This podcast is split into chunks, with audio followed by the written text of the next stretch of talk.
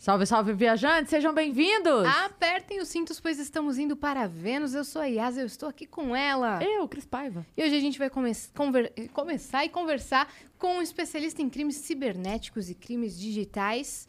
Luiz Augusto Durso, que está aqui com a gente hoje. Uma honra, obrigada por ter vindo aí. A honra é minha, obrigado pelo convite. Eu sou admirador do trabalho de vocês, então para mim está sendo um privilégio, Cris, Yas e todos os que acompanham esse podcast magnífico que é o Vênus. Obrigadão. Não, Show. tamo junto. E pegamos uma semana quente, né?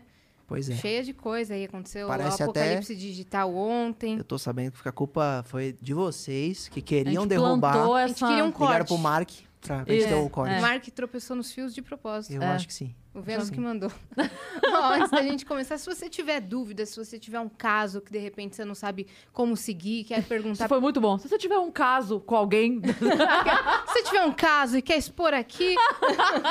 se você tiver o seu caso, sabe, se está com dúvida se isso configura crime, se configura stalking, se configura crime digital, manda lá no venuspodcast.com.br. A gente tem o limite de 10 mensagens. Todas custam 300 Sparks. Se você quiser anunciar com a gente também, você pode. A gente faz sua propaganda, ó no fino do fino, por 4 mil Sparks. É okay? isso. Se você estiver assistindo a gente pela Twitch, tiver uma conta da Amazon, você pode linkar a sua conta da Amazon com a sua conta da Twitch. E aí você vai ganhar um sub grátis por mês sem pagar. Muita vantagem. Pô. E aí você pega este sub que você ganhou e dá pra gente, porque você ganhou. Você não vai gastar nada com ele. Então e a gente você... fica feliz. A gente fica muito feliz. E você não gasta. E a gente feliz. Olha aí. Olha aí. Não tem como ser melhor que isso. Hum. Se você quiser ter um canal de cortes do Vênus, você pode também, desde que você siga uma regra, cara. Uma regra. Espera o episódio terminar. Não posta antes, senão a gente vai derrubar o seu canal e isso não é crime digital. tá? A gente passa por cima mesmo, acaba com tudo e a gente tem esse direito, não é verdade? Tem, afinal, quem tá usando é que viola o direito autoral de vocês. É então verdade. Então, tá... a gente olha, olha, olha, A gente podia nem deixar vocês fazerem, Poderia né? nem usar. Mas a gente permite desde que você poste depois. E aproveita enquanto o, o YouTube também deixa. É. Em breve ele não vai deixar mais. exato. E o que falta dizer? Ah, sim, nós estamos nossa aqui parceira. com a nossa parceira de todos os dias, LTW Consult. Ela que tá aqui para te ajudar a organizar a sua vida financeira. O que, que a LTW vai fazer, Cris, comigo? Ela vai te ajudar a se organizar. Então, se você está aí gastando mais do que você ganha, se você está aí sem saber o que fazer, ou de repente está sobrando dinheirinho, você não entende muito de mercado financeiro, fala, estou na dúvida aqui, o que, que é bom, o que, que não é bom conversa com eles que eles vão te orientar. Eles vão te ajudar a entender o que, que é melhor para você, o que, que, combina mais com o teu perfil, uhum. se você vai para uns investimentos mais conservadores, se você é mais arrojado, se você vai para lá, se você vai para cá, o que, que você faz. Então, entre em contato com a LTW no Instagram, arroba LTWconsult, que eles vão com certeza entender a sua situação e te ajudar da melhor forma. E não vão deixar você cair no crime de Pix, né? Que tá rolando também, né? É verdade. Hoje Tem vários Pix crimes tá... do, do Pix aí, então eles não vão permitir. Entre lá em contato com eles. Antes da gente começar, de fato, a gente só tem uma surpresa para você que vai aparecer aí na tela. Para mim? É, é, lógico. Se liga! É, esse é nosso emblema do episódio de hoje. Olha lá, peço permissão para adicionar réu ao grupo. Concedida. Mark Zuckerberg foi adicionado. Muito bom. Muito sensível. E olha, parece até que adivinharam a gravata que você vinha, ó. É? Cara, é muito verdade, bom. tá muito igual. Fiquei feliz Qual porque... Qual é o código ali? Hater. O código para resgatar é hater. É só acessar venuspodcast.com.br. Desculpa, eu te cortei. Nossa, falar, não sejam haters. E eu gostei porque tem até o martelinho de justiça. Ficou Você viu? Legal, Botaram né? o emoji ali na. Tá barbudo, né? Essa Você figurinha viu? aí. Não, tá fiel a barba. Tá fiel, tá, tá fiel. Eu gostei dos olhos azuis. É a tela. É a tela, tá é, tá refletindo. É, o reflexo da tela, ah, tá vendo? Tá. Eles são castanhos, mas a tela tá azul. É. Gostei. Fiquei mais velho? Vocês acham que eu dei uma envelhecida? Ficou mais. Ficou, Não. ficou na sua idade. Tá igual? Tá, tá igual. igual. Gostei muito, ficou muito legal. É isso. Show. Tá bom? Vamos falar sobre o assunto que tá quente, então. Qual Apocalipse deles? digital. Você viu? Dia de ontem. Fiquei sabendo que tem que dar processo judicial isso aí. Por quê? Por quê? Porque o, o WhatsApp, ele se tornou uma ferramenta indispensável. Ontem a gente percebeu como ela é importante, né? Como Sim. o WhatsApp faz falta. E aí é interessante, já vou falar do processo, mas primeira coisa que a gente tem que refletir sobre ontem é o monopólio. O monopólio do mundo digital. Uma empresa ter praticamente todas as outras, né? O Instagram, Facebook, o WhatsApp, Messenger. Então, o Mark Zuckerberg é o pai da internet. O Bill Gates seria a mãe, né, nesse caso. E, e quando há um problema com o Facebook, o mundo para. Então, esse é um, um problema gravíssimo. Os Estados Unidos até está investigando isso para proibir esse tipo de monopólio, porque uma startup do tamanho de um Facebook, que cresce, fica milionário. Hoje o Facebook tem em média um preço de 700 bilhões de dólares, é o que vale o Facebook. Então eles compram tudo. Foi o que aconteceu na maioria dos, dos apps novos. Uma dúvida, é, eu sei que todos são do Mark Zuckerberg, mas assim, o fato deles caírem juntos, não existe uma preocupação deles, ou uma vontade deles, ou enfim, eu não entendo muito bem disso, de separar a maneira como essas redes são entregues, porque aí quando uma caísse, não ficaria impossibilitado. Eu soube até que é, eles tiveram dificuldade porque alguns funcionários que tentavam entrar no sistema para fazer coisas que precisavam estavam logados com o login do Facebook como o Facebook estava fora do ar, quer dizer, a própria rede fora do ar impedia a solução da rede. É. Os funcionários não estavam conseguindo passar o crachá na porta eletrônica do Facebook. Então, e, todo mundo acreditava que os servidores eram desconectados, eram à parte, né, autônomos mas aparentemente é. Caiu um, caiu é tudo. próximo, uma coisa única ou pelo menos interligada. E o problema que eles tiveram ontem foi o maior da história, acredito, da história do Facebook. Muitas horas, né? Muitas horas. Muitas redes ao mesmo tempo. Muitas redes ao mesmo tempo e muitos usuários, porque normalmente é regional. O WhatsApp já caiu no Brasil. Agora, praticamente o mundo inteiro sem WhatsApp, sem ah, Instagram. Foi tudo. Uhum. Europa, Estados Unidos, Brasil. Tudo, tudo, então, isso demonstrou o tamanho do problema que eles enfrentaram. Seis horas para arrumar, não é muito rápido. E aí o processo. É, a imprensa ontem divulgou, um monte de gente vive do WhatsApp. Tem as suas funções profissionais a partir e dependem do WhatsApp. Se você comprovar um dano concreto pela plataforma estar indisponível, o WhatsApp tem que ressarcir. Tem até uma teoria que é do risco proveito, vale dizer, é, tem uma aplicação do Código de Defesa do Consumidor, nós somos consumidores dessas plataformas, mesmo gratuitas, porque elas remuneram a nossa atividade, não só por coleta de dados pessoais, mas porque elas vendem marketing, impulsionam conteúdo, etc. E como é, é, há uma, uma situação de, de, consumerismo ali, como a plataforma cai, isso gera prejuízo, eles teriam que ressarcir. Então, uhum. pode ter milhares de então, processos então, aí. Para a gente explicar numa coisa mais palpável para a galera. Na verdade, assim, se eu tenho uma padaria e a padaria é minha, então é, eu posso oferecer o tipo de serviço que eu quiser nessa padaria, né? Eu vendo só pães, ou eu vendo pães de todos os tipos, ou enfim. Uhum. Mas uma vez que eu tenho esse serviço, eu tenho que oferecê-lo da melhor forma possível. Então, assim, não é que é. Ah, mas a, o, o, Instagram é dele. Se ele quiser fechar o Instagram nunca mais abrir. É, mas se eu quiser fechar minha padaria nunca mais abrir, eu fecho. Mas uma vez aberta, eu tenho que seguir certas regras. Seria mais ou menos isso? Ele tem as regras da empresa para seguir? A tradução seria você fazer uma péssima prestação de um serviço contratado ou pago. Então, o indivíduo contrata um servidor de internet. Acho que vai ficar bem claro agora. Então, o Vênus tem o site. Imagina se o site para de funcionar, cai. Uhum. Aí você liga para a empresa que hospedou o site e fala: Ué, por que nosso site está fora do ar? Ah, nós tivemos um problema de servidor. Então, você vai me reembolsar por essa atividade porque eu pago por isso. Uhum. Porque o serviço tem que funcionar. Mesma coisa do WhatsApp. A gente não eu... paga, mas utiliza então, mas acho relação. que o que gera confusão na cabeça das pessoas é eles estão me dando isso. Na verdade, é, não. É, então. Na verdade, não. Então, é por isso que eu tô falando. Talvez é tipo assim, mas como é que eu vou. Eles estão me fazendo um favor, eu tô usando Entendi. isso. Entende o que eu quero dizer? Porque o servidor a pessoa entende. Eu paguei. E eles precisam me compensar. E eles me dar um bom estão... serviço. Exato. Uhum. No caso de Instagram, Facebook é um e WhatsApp. gratuito. Então vamos, vamos esclarecer Boa. como pagamos para usar esse tipo de plataforma e como, e como elas podem valer 700 bi vamos. de dólares.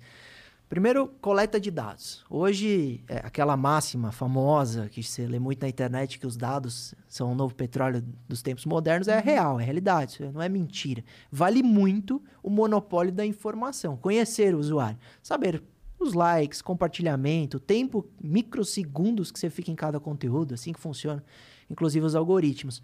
O problema é que a invasão da privacidade, né, dessas coletas tem crescido muito. Então, outro dia li um livro sobre coleta de dados do autor norte-americano, e ele criticava a coleta do, da, da alteração da cor da pele, do rosto. Então, como tem uma câmera de selfie em praticamente todos os dispositivos, é uhum. possível coletar se sua pele mudou um pouquinho a coloração por causa de um sentimento. Então, você está feliz, triste e a sua pele muda de cor e o algoritmo consegue captar essa, essa alteração e, opa, essa pessoa gostou desse conteúdo, coleta de dados. Então, não, não é só seu nisso, nome, né? RG, CPF vai muito além, bem que microexpressões, microexpressões faciais, inclusive o Vitor metaforando eu ri disso. Sim. Você tem alteração da cor da pele e smartwatch, batimento cardíaco. Então, por exemplo, talvez as pessoas que estão assistindo não, não saibam como, qual é o meu sentimento de estar aqui, mas É, Apple sabe, porque tem uma alteração no meu batimento cardíaco, o smartwatch já monitorou e entregou isso para o algoritmo. Então, é assim que a uhum. gente está pagando, uma das formas para utilizar esses serviços em tese gratuitos. É, não são. Tem as nossas digitais, né? biometria, reconhecimento biometria. facial, é. É, até a forma que você utiliza, etc. Até 2017, nós aceitávamos um termo do Gmail que autorizávamos a ler todos os nossos e-mails. Era uma máquina, não era um ser humano, era um algoritmo. Mas todo e-mail que você está escrevendo falando, não, isso aqui é particular, é privado, era lido até 2017. Então, Nossa então, super senhora. recentemente, todos os e-mails trocados Tava por lá no aceita os termos e, e, condições. Exato. Você lê os termos e condições? Às vezes sim. É interessante essa pergunta. Você vai me, me colocar num, numa situação muito difícil, porque eu, eu, eu dou muita orientação de que a própria lei de dados, a LGPD, né? Ela tem, tem que mudar a cultura do Brasil. Que a gente teria que ler termo de uso eu assumo que, em regra, eu leio até para poder criticar, até para poder analisar, ou elogiar, depende, é que, em regra, você critica. Né? Dificilmente o, o termo é, é bom no sentido de, ah, não, é justo. Ele está coletando só aquilo que ele precisa para a atividade final. Mas eu leio para fazer uma análise. Bem que um, um post meu que viralizou no Instagram no meio da pandemia, lembra quando voltou a febre do Face App? Uhum. Você poderia se ver de outro sexo, poderia colocar barba e etc. O termo de uso do app Face App era muito absurdo. Primeira versão, em 2019, é, autorizava eles usarem a sua imagem para qualquer coisa. Então imagina, a empresa é russa. Você sai do aeroporto na Rússia, tem um outdoor da Yasmin fazendo uma propaganda de um perfume, que a, o Face App teria vendido ali aquela sua imagem. sim, hein, Rússia? Você é Sem te pagar nada. Então, é. é. eram absurdos os termos do Face App. A época eu li e aí o Procon reagiu, tirou o aplicativo do ar, inclusive ele notificou o dono do Face App. Sabe o que ele fez? Nada, ele nem respondeu o Procon aqui de São Paulo. Aí o... Ele não devia estar muito preocupado, né? Ele está é. na Rússia. Exato. Mas fazer aí, o quê? Mas aí, como a gente mudou esse cenário para tirar esse aplicativo das lojas de download, porque era absurdo. Era ruim para o consumidor, para o usuário. Aquele post, então, que denunciava falando que, que o FaceApp ficava com seus dados, era, era seu. Você viu? Vi, vi é. pra caramba. É, esse, teve, acho que, 70 mil compartilhamentos do, do, do aviãozinho no, no, no direct do uhum. Instagram. Bateu quase um milhão eu de views. Eu vi esse post, é. eu excluí o aplicativo por causa desse post. É? Uhum. Ah, fico feliz, então que bom que a gente atingiu, porque é, a ideia foi um alerta, porque aí aconteceu, o app saiu do ar, o Procon mutou as, ambas as plataformas de download, é, Apple Store e Google Store, né, Google Play, e, e a, da Android e da iOS, e elas então tomaram 7, 8 milhões de multa, tiraram do ar o Face App. Só que ele voltou no meio da pandemia, renovado e viralizou de novo ano passado. Um monte de ator começou a pôr, influenciadores digitais, e o pessoal começou a usar.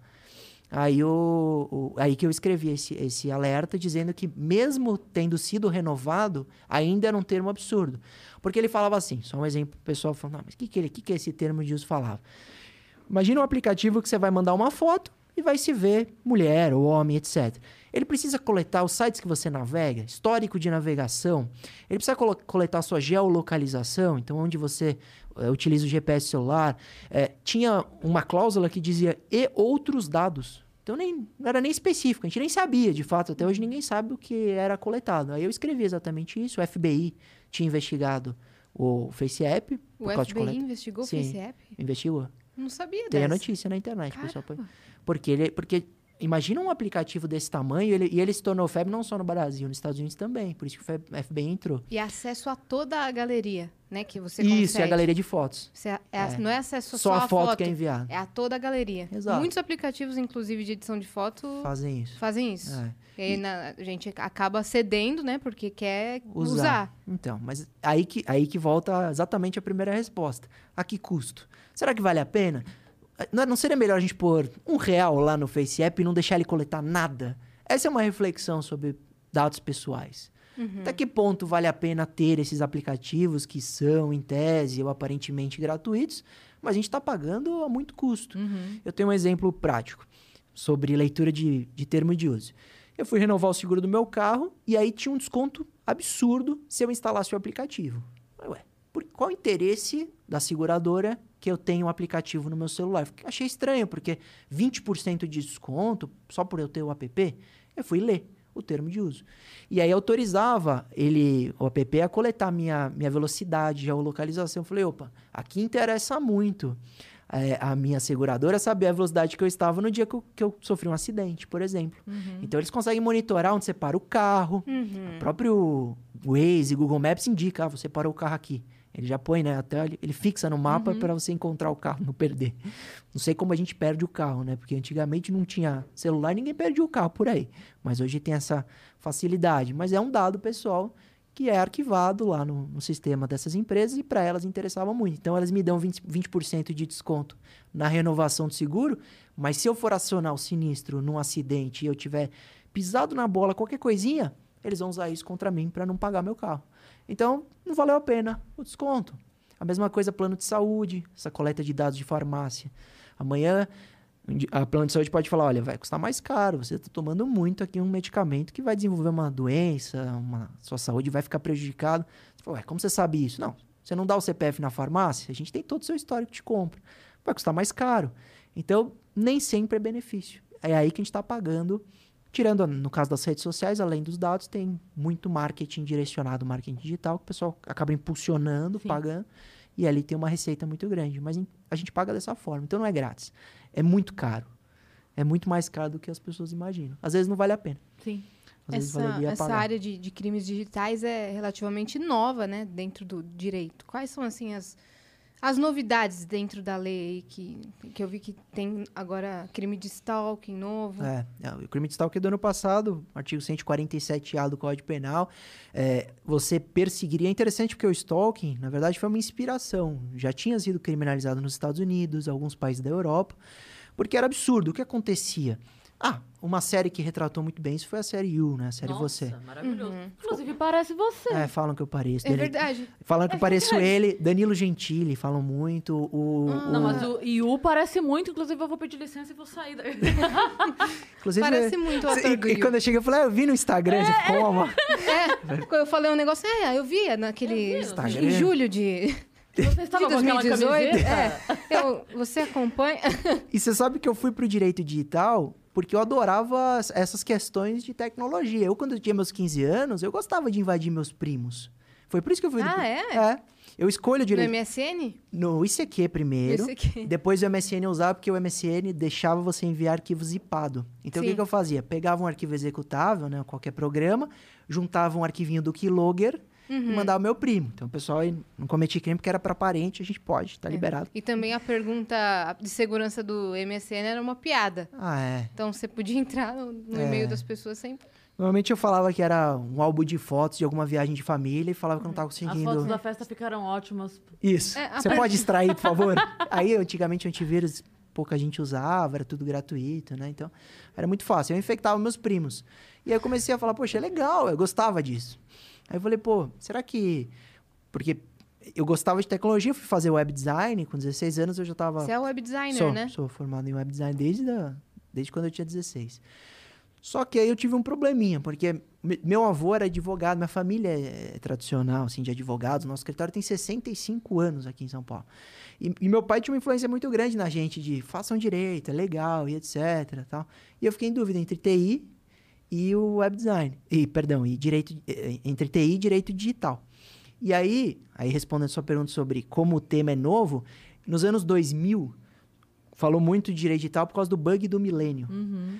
Porque era 1999, todos os computadores, os sistemas, o pessoal achava que quando virasse, ia virar para o ano 1000, não 2000. O computador não ia saber que virou milênio e ia travar todos os Sim. servidores, etc. E o e aí ele foi. É que é, é virava do 99 pro 00, né? Exato. Uhum. Ele falou: será que vai voltar mil anos ou vai para 2000? E aí ele, o bug do milênio foi, é. foi um, um, grande debate sobre. A gente sobre. estava esperando o bug do milênio e o apagão geral, né? E o apagão. Com o bug do milênio poderia. Com tudo. É, é. é. E aí eu, eu comecei a ver essa área a partir de 2000, então eu tenho 30 anos. Se você pensar que o Código Penal é de 1940, eu não era nem nascido, é uma área muito nova em relação a todo o direito, né? Que é. o nosso direito no Brasil é o direito romano. Então vem da história da humanidade, né? Essa é a, realidade, é verdade. Então eu optei pelo direito digital por causa da influência da família para o direito e o gosto da, do TI. E Você misturou TI com direito. É, isso mesmo. Uhum. Isso, isso me ajuda muito a trabalhar, porque na maioria dos casos de direito digital, você falou do stalking, nós temos o crime de vazamento de foto de nudez de terceiro, com a lei da importunação sexual. Então hoje, o indivíduo que pega uma foto de alguém, um nude, e vaza sem autorização, é crime. Uhum. E até então, poderia ser configurado, né, difamação, que é um crimezinho com a pena, até então era três meses a um ano. Então imagina um indivíduo pega uma foto de alguém pelado e vaza na empresa, acaba com a vida daquela pessoa, aquela mulher, aquele homem, e ele responde por um crime com a pena de três meses. Isso não leva ninguém à cadeia, ele pagava uma cesta básica e pronto. Essa era a, a resposta para uhum. esse indivíduo. Não era justo. A lei de importunação sexual trouxe esse crime de vazamento de foto de nudez, e aí a pena é de 1 a 5 anos. Muito mais gravosa, muito mais severa e muito mais justa. Foi por conta do caso da Carolina Dickman ou nada Não, a ver? A Carolina Dickman foi a primeira, primeira lei de crime cibernético. Então, aí ela está sabendo. Porque foi, foi a, primeira, a primeira lei no Brasil que criminalizou uma conduta relacionada a, a direito digital, crime cibernético. Foi a lei Carolina Dickman, que entrou em, em vigor no Brasil em 2012. Então, desde 2012, a gente tem uma primeira lei assim no penal. E aí ele criminalizou a invasão de computador, invasão de dispositivo informático, é o que diz a lei. Então, quem invade computador, servidor e etc., responde por esse crime. A pena era baixa, também era de três meses a um ano. E esse ano, agora em 2021, tá de um, mudou. Agora a pena é de um a quatro anos de prisão. E por que mudou? Vocês viram as notícias de vazamento de dados. Então, 200 milhões de brasileiros tiveram os dados vazados no começo desse ano. É, um monte de empresa, Vivo, todas de telemarketing tiveram. Tem um monte de vazamento. Falei, pô, aquele indivíduo que invade essa empresa e, e, e, vaza essas informações vai responder por qual crime, né? Qual vai ser? Ele vai para cadeia? E a resposta era não. A pena dele é de três meses a um ano. Ah, aconteceu o caso do menino que invadiu o Telegram do Sérgio Moro né, que vazou Sim. depois, isso uhum. repercutiu muito. E todas essas penas eram muito baixas. E aí hoje, esse ano a gente mudou. Então é, um, é uma área muito nova, muito nova. Bem que eu viaja, viajo o Brasil dando palestra nessa área, né? E aí eu, muitas faculdades me recebem e falam, nossa, doutor, é bom você estar aqui e vai estar auditório lotado, porque nós não temos essa matéria na faculdade. Então, ainda nem tem essa matéria na faculdade. Uhum. A minha faculdade aqui que eu fiz foi a primeira que teve o um mestrado nessa área, em Sociedade da Informação, ainda não chama Direito Digital. Caramba! É. Qual que foi a faculdade? A FMU. Uhum. Eu fiz a FMU. Da Liberdade? Na Liberdade, hum, isso mesmo. Famosa. É. é. o que hoje é... Entre tudo que acontece na internet, quais são os crimes mais recorrentes, mais comuns, assim? Extorsão, com certeza, é o que mais acontece. E aí, ele pode acontecer de várias formas. Ou uma forma autônoma, vocês já devem ter, ter ouvido falar do ransomware, que, que, é o crime do sequestro. Ele criptografa o computador e aí ele pede um, um resgate em Bitcoin para te devolver as informações. Então, é um vírus, ele infecta a sua máquina hum. e aí você não consegue mais mexer. Se ele o computador, aparece uma tela falando seu, seu computador está criptografado, você quer retomar o acesso, pague em Bitcoin. Esse é um vírus chamado ransomware e ele pega em 2017, ele atingiu 100 países em uma semana de maneira simultânea. Olha a proporção disso na internet. E você está navegando, pode sem querer entrar numa página ou receber um e-mail e ser infectado. É por download normal, é. Ele é um executávelzinho. É. Ele pegou recentemente a Renner, que ficou até a loja fora do ar, o virtual, por causa do ransomware. Pegou a JBS, o STJ. Acontece sempre. E é assim, quando infecta a sua máquina, a minha máquina, ele vai cobrar dois mil reais. Agora, quando ele infecta uma empresa do tamanho da JBS, eles cobram 10 milhões. Eles infectaram, o ransomware, infectou uma empresa chamada Garmin, que desenvolve GPS, smartwatch, etc. Só que eles têm GPS para aeronave, avião. Quando criptografou o servidor da Garmin, voos começaram a serem cancelados. Então não tinha como voar. Hum. É. Uhum. E aí eles, eles pagaram. No controle do do GPS do avião. Eles travaram, o servidor não funcionava, não tinha como, uhum. como decolar. E eles pagaram 10 milhões de dólares para esses criminosos. Então, sem dúvida nenhuma, o top 1 do crime cibernético são o crime de extorsão com esse vírus ransom. Uhum. Mas se você olhar, tem uma central de denúncia da SaferNet, que é uma empresa de tecnologia que faz ela não recebe denúncia oficial, ela recebe só para saber como que está a internet. Ele faz o top 10. E aí lá mostra tráfico de drogas, é muito alto na internet. Inclusive tem um filme maravilhoso, chama Shiny Flakes. Vocês chegaram a ver no Netflix? Esse ainda não. O indivíduo, o menino, é ele é alemão, E ele entra na Deep Web e vê a loja de droga na Deep Web, que era conhecida como Silk Road, era a mais famosa no mundo. Ele fala, é muito ruim essa lojinha. O menino tinha 18 anos. Essa loja é horrível, não vende bem. O indivíduo não é marqueteiro, dono da Silk Road. Aí o amigo dele desafia, ele falou, ah, então faz melhor. Ele falou, tá bom. Só que ele não criou na Deep Web, ele criou na, na Surface Web, ele criou na internet mesmo uma loja de droga. Tem até um, uma série dele, agora fizeram... Qual é o nome desse filme? Deixa Shiny, Shiny Flakes é o nome do filme. O nome dele... Tem um documentário, eu não, não lembro o nome. Aí ele criou esse site, ele é alemão, e colocou no Google. Se, se jogasse cocaína na Europa, você achava o site dele. E ele começou a vender. Ele chegou a vender 100 mil euros por dia. Porque é muito difícil a investigação no mundo virtual e, e, e, ele era muito bom de marketing. E é interessante um documentário retratar isso para mostrar como a internet, às vezes, eh, cria, como eu falei, né? Tá no top 1 tráfico de drogas internacional. Como cria essas formas, ele entregava pelo correio. Não façam isso, pessoal, pelo amor de Deus, né? Não vai vender droga na internet, que é crime. Doideira, cara. E ele fazia isso na casa dos pais, morando na casa dos pais. Ele Quantos passa... anos ele tinha? 18, 19, era menino. Ele é entrevistado no documentário, ele conta como ele fez. Mas essa é a prova é interessante assistir porque eu gostei. Por duas coisas. Primeiro, para mostrar como às vezes você tem uma dificuldade enorme na investigação de crimes na internet. Por isso que muitas vezes as pessoas se frustram. Falam, é, não tem impunidade, não tem... É, é, a internet é cheia de impunidade, não tem punição e a lei não se aplica à internet. Existe mesmo essa sensação. Quando a gente entra no Twitter e vê as pessoas se xingando, se odiando, se cancelando, você fala, pô, ninguém, ninguém é responsável por nada aqui. A questão das fake news. Ninguém é responsável pelo que está acontecendo. A gente vê uma hashtag, uhum. às vezes hashtag com erro de português. Está na cara que aquilo é com, com robô. Uhum. você fala, bom, mas ninguém responde por isso. Então é, é difícil. Até onde vai a liberdade de expressão, né? É. É muito difícil a investigação. E aí você cria essas, essas situações. na é verdade, uma... não, é nem, não é nem questionar a a liberdade da pessoa se expressar, mas é a pessoa arcar com o que ela diz. É ser encontrada. Exato, né? é. O problema acho que não é nem isso. É não é o proibir de falar, mas uma vez que você falou, eu até você prefiro que fale. É. Porque eu acho que você proibir de falar, você inibe o idiota de ser idiota. Eu quero que o idiota mostre para mim que ele é idiota. E é. pague por isso. E pague, exato, uhum. é. Eu é. quero poder achar o idiota, mas eu não quero que o idiota possa ser idiota é. Sem punição. Né? Esse é um dos debates mais difíceis que nós temos hoje. Nós temos um projeto de lei, que é o 2630, que está tramitando no Congresso, que ele tenta regulamentar essa história de fake news, né? Criminalizar, trazer as punições e trazer um monte de responsabilidade para as plataformas. Porque hoje o que a gente percebe é que as redes sociais elas não fazem uma boa gestão do conteúdo, né? A gente fica em dúvida o que elas podem remover, o que não podem. Às vezes eu mesmo já tive conteúdo censurado que eu não consegui nem recorrer. E era uma bobagem. É, eu posso até falar.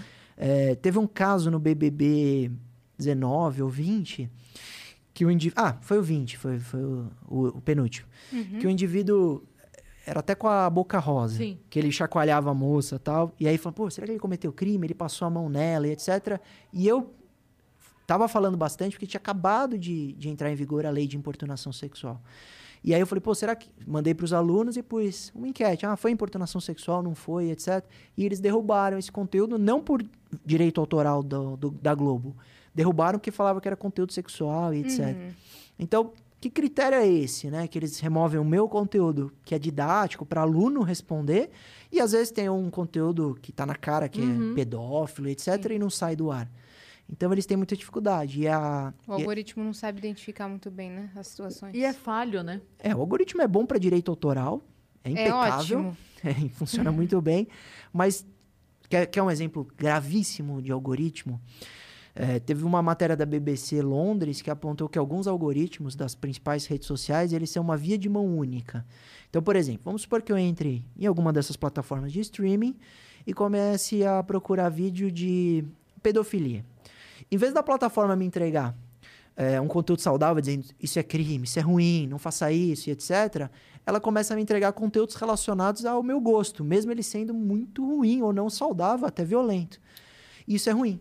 As plataformas, né, os algoritmos vão evoluir, não tenho dúvida, mas ainda não evoluem nesse sentido de perceber que, por exemplo, um usuário que tem 15 anos e está procurando um conteúdo como a época baleia azul, de autolesão corporal, de, de suicídio, que deveria entregar um conteúdo dizendo, ó, oh, procure um profissional. Uhum. Isso, aí que, é, isso aqui é perigoso. Você está com depressão? Fala com um psicólogo. Não. Ele, em regra, tá? Ele começa a, a te afundar mais ainda com esse tipo de conteúdo, porque o objetivo, em, em regra, em tese da, dos algoritmos, é um só. É entregar mais do que você procura. E que você ficar online o maior tempo possível. Ele só quer que você fique online. Se você sair da plataforma é ruim. Uhum. E ele e, e, compete, né, entre plataformas. Então, com mais tempo conectado, melhor. Por isso que eles estão incluindo notícia dentro do Facebook, os games. Hoje você tem live dentro do Facebook de games, né? É, dentro da plataforma, porque quanto mais tempo a pessoa online, melhor para a plataforma. Uhum. Isso, isso nem sempre é bom. A Twitch também tem uns banimentos assim que são, que são absurdos, né? Porque às vezes a, acontece uma situação, por exemplo, apareceu sem querer uma, uma criança na live que é a irmãzinha do cara que está jogando. Não pode. A Twitch bane esse cara para é. sempre. Tudo que você conquistou ali, todos os pontos, todo, toda a grana que está lá, acabou. É. Baniu porque apareceu. Não, não analisou a situação. É injusto. Então, sim, é. Então tem muito aí a, a construir. Eu não sei, eu não entendo como é que é construído é, a análise de um algoritmo, como é que é programado isso. É, é, é, o, do Facebook já perguntaram várias vezes pro Mark Zuckerberg, eles deixam numa caixa preta, ninguém sabe direito como funciona, eles dão dicas às vezes, tem até um, um Instagram para dica de marketing digital, que eles falam, ah, isso aqui tá indo melhor, que nem o Reels. Atualmente todo mundo sabe que engaja melhor porque entrega melhor, o alcance Sim. é maior. Então, às vezes, eles dão umas dicas. Agora ninguém... o carrossel tá indo bem. É, o carrossel. Várias fotos. Exatamente, porque ele entrega de novo. Mas não seria difícil você criar uma, um local para recurso, como é a justiça. Você foi condenado. Tá errado? Recorre. Eu acho injusto? Recorre. Agora, porque eu, eu, o usuário, ou seja, quem for, não tem a chance de dizer ao tweet, nesse caso, poxa, foi a minha irmãzinha que apareceu sem querer, não, não é justo. Olha aí de novo, né? Analise com, com calma, exatamente. Imagina, tem no Twitch algumas regras de telefone celular, CPF, se aparecer, tá banido, é, acabou. Não tem direito Mas, de recorrer. É, você pode, vamos supor que você queira ajudar uma criança carente e, e fale uma chave Pix, que pode ser um telefone celular, dessa criança dizendo, ah, doem para ela, o número é tal, você é banido por isso, é justo? Não é. Então, a, a, regulamentação das redes sociais também é importante. Muita gente, principalmente os jovens, assim, que adoram, amam, como eu amo, as redes sociais, até você vê isso muito quando a gente fala de criptomoedas. Fala, não, não vem com essa história de regulamentação, pelo amor de Deus, porque vão estra estragar a plataforma. E não é isso. É o equilíbrio, né? Porque muitas vezes ele vai sentir na pele como pode ser injusto dele ser banido e nunca mais poder recorrer. E aí ele vai ter que contratar um advogado para entrar na justiça, que também é ruim, porque o judiciário já está sobrecarregado. A gente não tem que levar tudo que está na, na internet para o judiciário, para um juiz decidir. Uhum. A plataforma podia ver que estava errado, ou, no seu caso, o indivíduo passou sem querer e devolveu o acesso. Então, a regulamentação nem sempre é ruim. Uhum. Nem sempre. Que nem criptomoeda. Se regulamentar, você vai ter investimento, você vai ter startups e tal. Sem regulamentação, tem insegurança uhum. jurídica. Então, diz, puxa eu vou investir um milhão de dólares numa empresa que recebe Bitcoin. Eu vou investir nos Estados Unidos, que está regulamentado, ou no Brasil, que pode ser proibido do dia para a noite. Ele não investe. Então, nem sempre a regulamentação é ruim. Pode ser péssimo. Então, o indivíduo pode querer regulamentar uma inovação e sepultar a tecnologia. É, o, o duro é exatamente isso. Eu acho que o medo não é a regulamentação, é a regula regulamentação brasileira. É. Uhum. Eu acho que esse é o grande problema, porque é. a gente tem outros exemplos, né? É, o pessoal até brinca que se... Uh, o, acho que é do Bill Gates que falam que se ele, se ele morasse no Brasil, se fosse aqui no Brasil, nunca teria é, chegado onde chegou, porque, enfim, ia arrumar um jeito de não virar, ia arrumar um jeito da empresa não virar. É, então, acho que a questão não é nem a regulamentação. É o medo de como isso aconteceria aqui, sabe? É, é o Estado se metendo, é imposto abusivo, é, enfim. É, o, o exemplo do patinete. Lembra o patinete Sim, elétrico? Claro. Lembro começaram a inviabilizar, criaram um monte de norma, até a Câmara Municipal aqui, eu fui conselheiro Sim. lá, falei, não, vocês vão acabar com a plataforma. Ele vai se tornar inviável que economicamente. Foi que aconteceu, né? E foi o que aconteceu. Uhum. Não só algumas questões da Uber é, e, Elo, etc., já tinham um problema já de, de negócio, já seria ruim. Mas aí veio uma lei, por exemplo, de multar quem não usava capacete. O indivíduo aluga o patinete, não usa capacete, ah, quem vai pagar a multa de 100 reais? Ah, a, a plataforma, não o usuário. Bom, mas 100 reais ele paga 3 reais a hora, quantas horas ele vai ter que usar para compensar uma multinha uhum. que ele uhum. tomou sem capacete? Inviável. E, aí você sepulta a tecnologia. E eu sou totalmente contra também. Então é, um, é tênue e a gente tem um legislativo velho. Né? Muitos. Ah, teve um que viralizou recente da CPI, da Covid do. Do criptomoeda. Isso. Então, você vê, o indivíduo nunca ouviu falar de Bitcoin ou criptomoeda. Então, é, é um problema, porque você é, teria que ter especialistas para trazer elementos suficientes. O problema é que às vezes legisla as pressas, não tem audiência pública suficiente, etc. Essa do... Ele não foi ele, foi o assessor. É, tem uma história que me assustou. Quando teve essa situação do, do baleia azul, do induzimento ao suicídio, eu falei, por isso aqui é sério, eu vou estudar isso. Aí eu fui pesquisar, etc, e achei uma situação que, se, por exemplo, para quem não lembra, né, o que era esse negócio do baleia azul? Era uma bobagem que criaram como se fosse um jogo, eram 50 passos, e aí a, o adolescente ia cumprindo os passos, ah, tem que varar a madrugada, assistir filme de terror sozinho e tal, até começar a se cortar, e o último desafio era suicídio. Nossa. Era absurdo. É tipo absurdo. a série nova lá do Round Six. Isso. Uhum. Só que para adolescentes e, e na vida real. real. É, é.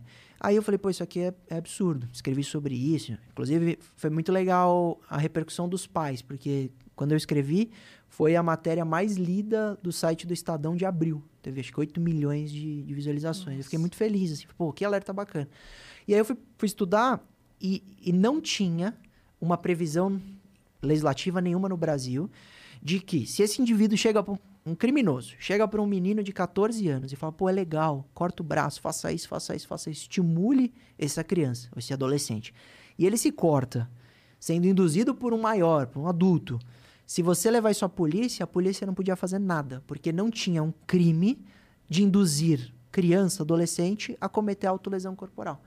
Eu falei, pô, isso é grave escrevi sobre isso e levei para o Congresso. Inclusive, foi recentemente alterado por causa desse trabalho que a gente fez. Então, hoje é crime. É, hoje é crime no Brasil o induzimento à autolesão corporal. Então, se ele for adolescente tal, ele foi induzido, hoje tem pena. Uhum. E, e, antigamente isso não aparecia. Então, imagina, a gente está em 2000 e Baleia Azul era 2017, uhum. 18, e não tinha como punir quando a criança não tentava o suicídio. Se ela só uhum. se cortasse inteira, você não consiga punir esse cara que ficou falando faça, faça, e faça. E induzir a crimes virtualmente também. Você tem apologia a crime, induzimento a crime. Então o indivíduo fala, poxa, é, que legal isso que aconteceu. Um exemplo que eu, que eu falei bastante, lembra do indivíduo que morreu nos Estados Unidos, asfixiado? O, indivíduo, o policial pôs o joelho, era o... Uhum. Me fugiu o nome dele agora. Bom, foi um caso que marcou época, né? uhum. né? Que, que ah. George Floyd. Floyd. Isso, George Floyd, Floyd exatamente. Eu ia falar André Lloyd. É, do George Floyd. George Floyd. Nos Estados Unidos virou uma brincadeira, uma hashtag, eles criaram, que você tinha que reproduzir aquela cena com um, um, uma pessoa deitada no chão, o outro com o joelho no, no pescoço dele, como se fosse engraçado, uma piada. E aí você, eu falei, isso, no Brasil, se isso acontecer, pode ser crime de, de apologia a fato criminoso. Então você faz propaganda ou publicidade de algum crime que aconteceu. Então, uhum. Então pode acontecer muito na internet. É, eu vi não sei que filme que estava na Netflix também, que o cara entra no meio do jogo e força o outro jogador a, a cometer um crime. A invadir lá, uma, ele dá todos os passos. Agora você vai comprar uma arma, agora você vai roubar essa arma agora você vai invadir, agora você vai atirar. E ele não podia de deslogar, porque senão ele estava sob ameaça de, de morte, alguma coisa assim. Tem um, tem um filme muito legal, parecido, não sei se é o mesmo, que eles vão ganhando pontos e eles fazem streaming da, da, dos desafios que eles têm que cumprir. É criminoso, é esse? Será? Se for, é muito bom esse filme. Qual? Eu não vou lembrar o nome, mas é muito bom. Se não for esse, é um bem parecido. É, e aí você, te, você tem. É engraçado que tem uma previsão é, na lei que se você é obrigado a cometer um crime com uma arma na cabeça ou com uma coação que você não possa resistir, a gente fala até de coação irresistível. Então o indivíduo sequestra os seus pais e fala: agora você vai ao banco armado e rouba esse banco. Se você cometer esse crime, você não responde por esse crime. Quem vai responder Nossa. é o indivíduo que está te coagindo. Então, nesse caso, seria mais ou menos isso. A partir do momento que essa coação, a não ser que seja, se você não fizer, eu não te dou 100 reais. Aí é uma coação que você poderia resistir Uhum. E aí você responde pelo crime. Mas sabe onde falou muito sobre esses fóruns que ensinam a cometer crime? No caso de Suzano, daquelas crianças, adolescentes uhum. que entraram uhum. armados. Da mataram, escola? Da escola de Suzano. É, eles aprenderam muitas coisas com fóruns violentos, fóruns que, que... Inclusive, à época, teve uma discussão absurda de criminalizar jogos violentos. Ia criminalizar GTA, Battlefield, Counter-Strike, eles tentaram. Esse projeto tramitou aqui na Assembleia uhum. Legislativa de São Paulo. Eu participei também de audiência pública para falar que era um absurdo. Absurdo. É. Até porque esses games já são classificados etariamente. Então você já quando compra ou quando tenta uhum. comprar já tem idade mínima para jogar. Sim. Essa é a responsabilidade do responsável, dizer, ó, não, você não tem idade para jogar, ou se ele achar que o filho. Ou pelo menos sob supervisão. Se o filho tem maturidade, pode jogar. Tudo uhum. bem. Eu joguei Counter-Strike quando eu tinha meus 14, 1.5, 1.6. Eu jogo também. Eu, eu, eu, voltei a jogar agora. Eu, troquei. A pandemia me ajudou a voltar para os games. Eu também. Assim. É. Eu também, eu também. Existe alguma. Você falou disso agora. Existe alguma. É, eu sei que não é diretamente a tua área, mas enfim. Existe alguma discussão é, que que fale sobre é, a responsabilização de adolescentes mediante uma análise psicológica do quanto ele tinha entendimento do que ele estava fazendo ou não? Por que, que eu pergunto isso? Porque, assim, eu sou do interior e eu convivi, eu fui professora durante 10 anos, e eu convivi com muitas crianças de 8 anos que já entre elas a maturidade já era diferente. Um muito inocente e o outro já muito maldoso. maldoso que eu digo assim, já, já malicioso, uhum. né? É, então eu fico pensando assim, cara, um adolescente em São Paulo de 14 anos que tem acesso é muito diferente de um adolescente de 14 anos, sabe, em Chimboquinha do Oeste, no interior do interior do país. Então, quando você limita a responsabilização de um crime só pela idade, isso me incomoda um pouco. Acho que deveria existir aí uma uma condição da gente, olha, então tá, então a gente vai analisar psicologicamente ele, porque se ele estava ali com todas as suas faculdades mentais e entende a maldade que ele fez, ele vai ter que responder por isso como um adulto, pelo menos, sabe? É, é, é, sua pergunta é muito interessante e é um pouco da minha área assim. Nos Estados Unidos, existe a possibilidade de um menor ser julgado como maior, desde que tenha comprovada um estudo de um psicólogo, etc., que ele realmente era maduro o suficiente para entender o que aconteceu. Uhum. No, no Brasil, nós não temos essa possibilidade. Qual é o critério? É etário. Como você falou, o critério é a faixa menor de idade e maior de idade. Acima dos 18 anos, uhum. responde por crime é, men menos que menor de 18 anos responde por, é, pelo Estatuto da Criança e do Adolescente. E aí, dentro do Estatuto, aí se faz essa análise psicológica. Para o quê? Para você ter o, o critério do, de qual punição será aplicada. Uhum. Aí você vai majorar ou não uhum. a punição. Então, se faz. A questão é, 18 anos é a melhor é, forma de você colocar como critério ou mudar isso. Então tem gente que defende a diminuição Sim. da maioridade penal, Sim. o indivíduo responder por crime com 16, por exemplo.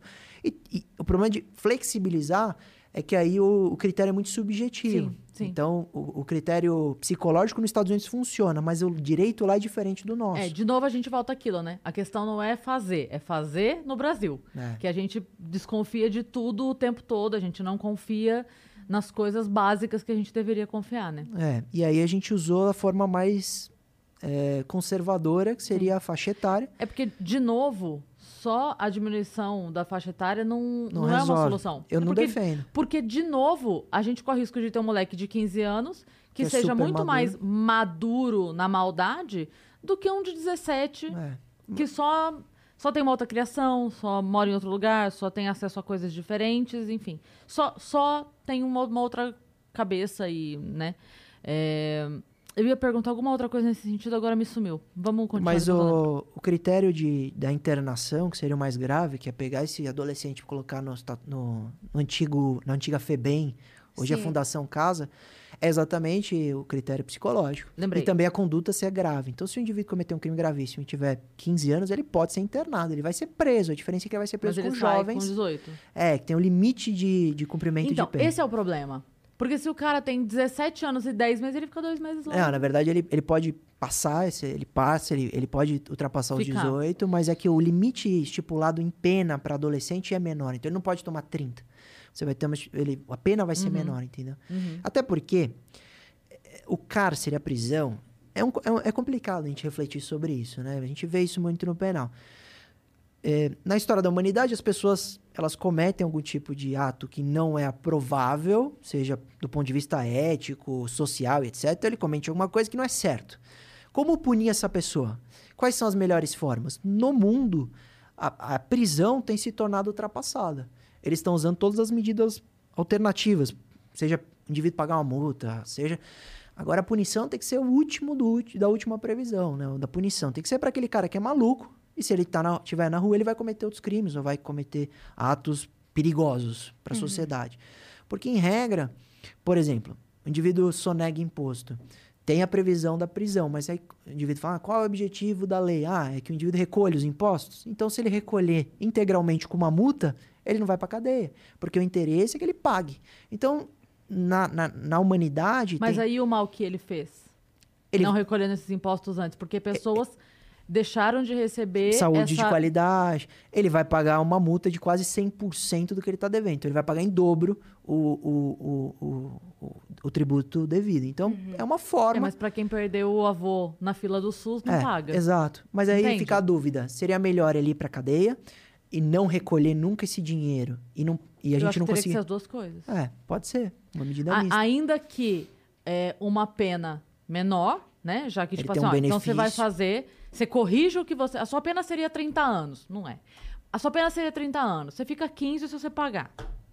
É. E aí a gente volta a conversar, sabe? Algo, algo que desse pra. Ok, você vai ser punido pelo que você fez, porque você errou, não fica só um. Sabe por quê? Senão me parece muito assim. Pagou, saiu. Não, não. É assim, ó. Eu vou arriscar. Se me pegarem, eu pago e vou embora. É, mas não é tão assim, porque você Entende? responder por um processo de sonegação fiscal é duro, você tem o risco de prisão, e o que acontece é que, na maioria dos casos, o, o, o réu não consegue pagar. Porque quando você pega o que o indivíduo sonegou, coloca juros, Corrige. correção e multa, fica milhões e milhões e ele não consegue recolher e ele vai para cadeia porque ele não tem dinheiro suficiente para cá. Uhum. Então, também não é tão fácil tro essa troca, ah, não vale a pena sonegar. Não, uhum. não vale. Não vale. Nenhum processo criminal vale essa troca. Sim. Então, é, não é. Eu ia te perguntar aquela hora, é, você falou que nos Estados Unidos existe essa essa flexibilização no sentido de analisar se o jovem tinha condição ou não. É, isso é, funciona definitivamente? Eu digo assim, é uma emancipa emancipação compulsória na vida desse jovem ou é pontual? Pontual. Ele responde por aquilo, mas ele continua para menor. todos os efeitos sendo menor. É, é isso? É. Naquele caso específico, analisa se julga isso e aí determina que ele vai responder o processo como, como se adulto. Fosse. É, como adulto. E acabou, acabou. Ele volta. Não, ele é condenado como adulto também. Não, sim, mas eu digo assim. Ah, ele continua sendo menor. Se, se ele se a pena ou qualquer coisa assim, correu e lá. Ele sai como menor. Como menor. Ele não é uma antecipa... não é uma emancipação concedida pelo Estado. O Estado só define que ele teria condição suficiente para é, entender a gravidade da conduta e ele vai responder como adulto. Ele vai para o reformatório? Ele vai para prisão normal, Entendi. junto com os adultos. O que é um problema no Brasil também. Porque aí a gente, vamos supor que muita gente defende a diminuição da maioridade. Será que colocar adolescentes na nossa prisão, porque essa é uma situação também, como funciona a prisão. Sabe como funciona no Canadá, Yas? Hum. O, o preso, ele liga querendo vaga. Ele liga assim e fala assim, liga lá para a prisão e fala assim, liberou uma vaga aí hoje? Ele fala, não. Ele fala, puxa, que pena, porque eu quero ser preso. Uhum. Aí você fala, o indivíduo... Eu quero ser preso aí. Não, é... Mas por quê? Hum. Porque no Canadá, você tem diversos benefícios, obrigado, diversos benefícios concedidos pelo governo. Saúde, educação, para os filhos, etc. Clube e tal. Se você foi condenado, enquanto você não cumpre a pena, você não pode usufruir uhum. desses benefícios do governo. Então, o indivíduo quer ser preso quanto antes, cumprir, porque afeta ele e a família inteira. Entendi. Que perde esse benefício. Então, lá tem disputa por vaga em cadeia. E é outra coisa. A cadeia não é, é uma uma situação como é no Brasil, que você não sofre só a situação de perder a liberdade, mas você sofre de você pegar uma doença, questões sexuais, etc. Lá é um, um clube de campo.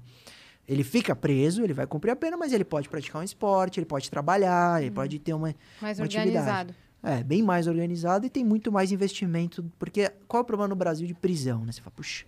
Inclusive, 1993, meu pai, quando fez o mestrado, escreveu sobre privatização de presídios naquela época. Porque talvez privatizando seja o ideal. Você vai ter uma gestão da administração da cadeia, uma empresa que faz aquilo funcionar com mínimo de dignidade para o preso. Ah, cometeu crime, mas ele merece responder ou cumprir a pena com mínimo de dignidade. Porque hoje, como é o Estado que cuida de tudo, você não tem o investimento e a prisão é horrível. Assim, nossa, quem. Eu já... E sobre a questão é, do trabalho? É uma, é uma previsão da, da, da, da, lei de execução penal. Todo preso deveria ter tem direito a trabalhar. Ele deveria mas trabalhar. ele tem direito. É, na verdade, a lei diz que é obrigatório, dever, mas é hoje não se aplica porque é, as. Então, qual é, qual é? Porque as, as, os presídios não estão capacitados a questão então, mas... de organização. Ah, entendi, é uma questão organizacional apenas. Só, porque antigamente, no Carandiru, é, você tinha os indivíduos fazendo bola de futebol de couro, roupa, saíam milhares de produtos do Carandiru. Então eu fico pensando nisso porque assim, a gente tem uma defasagem tão grande no serviço público de maneira geral, sabe? A gente tem falta de lençol no hospital, a gente tem carteira em escola pública que quebra o tempo todo. Quantas vezes a gente na escola não fazia festa junina para comprar o todo, para, hum. sabe? Então assim, por que não? Por que não usar essa mão de obra? E eu não estou dizendo usar. É, Escravo. Escra é, não, não, não, não. Remunera, manda para a família. E ele, ele tem uma questão de remissão da pena. Cada três dias trabalhados, ele tira um da pena final. Então é interessante estudar e trabalhar na, na prisão, uhum. porque você tem a, a, remissão. O problema é que é, tem muitos clientes, né, que se forem condenados, falam, por favor, doutor, me procure uma, uma, uma, uma prisão que tenha um local para eu trabalhar. Eu gostaria de trabalhar, não quero ficar parado. Eu gostaria de trabalhar ser útil naquele tempo. Isso faz muito bem para o preso. Mas ele, às vezes, determina o juiz, ele vai para um, um, um presídio que não tem essa opção, ele não trabalha. Uhum. E aí é ruim, porque aí você transforma esse indivíduo, a vida dele perde sentido, né? Porque. E outra coisa, às vezes as pessoas pensam, quando a gente fala de preso, tem sempre um preconceito no sentido de, ah, é o assassino que está preso e tem que cumprir, e o problema é dele. Não. Às vezes o indivíduo está preso porque estava com a carta vencida e, e saiu. Tem um, tem um crime no Código de Trânsito Brasileiro que se você está com a carta suspensa e dirige, você comete crime. Então tem crimes bestas que não fizeram mal a ninguém que o indivíduo vai para cadeia às vezes e deveriam todo Nesse mundo. Caso não dá prisão. Não, é só um exemplo de algumas condutas que, que a gente teve um, um colega que nos procurou, falou, puxa, fui parado na Blitz, minha carteira estava é, caçada, etc. É crime, vou responder processo? E é. Então tem algumas condutas que são criminalizados. Mas é, é, tão difícil prender assassino. Imagina para é. prender um cara que foi é. parado com a carteira. No Brasil, a gente tem conclusão dos inquéritos em 8%. Então, só 8% dos inquéritos de homicídio são concluídos. 90% são arquivados. É muito difícil investigar também. Uhum, Mão uhum. de obra. A doutora Raquel teve aqui, ela falou. Uhum. Polícia precisa de dinheiro. É, não. Sim. De forma alguma, estou questionando o trabalho Ah, não, eu também, claro. Tô dizendo assim. Porque no Brasil já é essa é a realidade. Difícil, já é tão longo o processo, já é tão difícil você conseguir é. colocar uma pessoa de um crime tão grave na cadeia, imagina uma é. coisa mais superficial. É, e por isso que esse documentário do Shine Flake chamou a atenção, porque todo mundo tem aquela, aquela imagem do plano ideal europeu. Não, lá as coisas são ideais e funcionam. O menino vendeu por três anos uhum. droga na internet e ficou impune uhum. durante três anos, vendendo 100 mil euros por semana, por dia. Então, você vê aconteceu que... quando ele foi pego? Ele foi pego por uma bobagem, porque o fornecedor dele que entregava por correio acabou sendo pego, aí tinha os endereços, porque ele nunca recebeu em casa, ele fazia entrega por é, caixas de correspondência, né? Uhum. E o que aconteceu com ele? Foi preso. Foi preso, já cumpriu e ele grava o documentário já no, no regime semi-aberto ou no aberto. Quantos anos? Que ele ficou, acho que seis. O documentário Nossa. tem. É, seis anos por vender droga na internet. e a com... grana? Ele disse que devolveu tudo ao Estado. O, o, policial que é investigado disse que ele transformou em Bitcoin e que esse dinheiro desapareceu. É, crime compensa. Às vezes. né? É. Por isso que eu é gosto. É a hora que dá raiva na gente, né? É. Eu diria que o crime nunca compensa. Eu acho que é difícil alguém dizer que o crime compensa. Acho difícil mesmo. Mas é, há alguma, alguns exemplos de que o indivíduo. Hum é porque a gente não consegue entender como fica a cabeça, né? É, mas, por exemplo, você quer ver uma situação que me deixa absolutamente fora de mim, de ódio, ódio, não tem outra palavra para descrever, é o João do Inferno lá. De Deus. É, não é, né? Tudo que não é, é de Deus, mas o cara a vida inteira assediou, estuprou, fez tudo o que quis e o que não quis com mulheres, ganhou uma caralhada de dinheiro, o documentário é, assim, é de vomitar de ódio, Aí vai pra cadeia, aí já tá velho demais, aí volta pra casa porque tá muito velho, não sei o quê, a herança tá toda lá, ninguém consegue fazer muita coisa, porque. Sabe, aí você fala assim, eu faço o quê? Pego meu taco de beisebol e vou lá pessoalmente pra resolver isso? Porque você vai fazer o quê com esse cara? Vai voltar 40 anos da vida dele? Pra tentar foder com a vida dele? Não... Foi muito, sabe? É isso que é. vai dando um desespero na gente, porque foi muito pra lá. Você fala assim, como é, é que eu paro esse cara agora? É. 80 anos, eu faço o quê? Decepo o pau dele fora? O que eu faço com esse cara pra ele pagar o que ele fez? Não, não tem, não dá tempo mais, porque ele não tem tempo de vida o suficiente para pagar na prisão pelo que ele deveria, sabe? É, é, a sensação de impunidade sempre frustra. E elas são pelas mais variadas razões. Pode ser por uma situação que o indivíduo é pego velho, e você fala, poxa, ele vai ficar cinco anos e aí ele vai ter o benefício ficar, né? de estar idoso e voltar para casa cumprindo o regime em casa.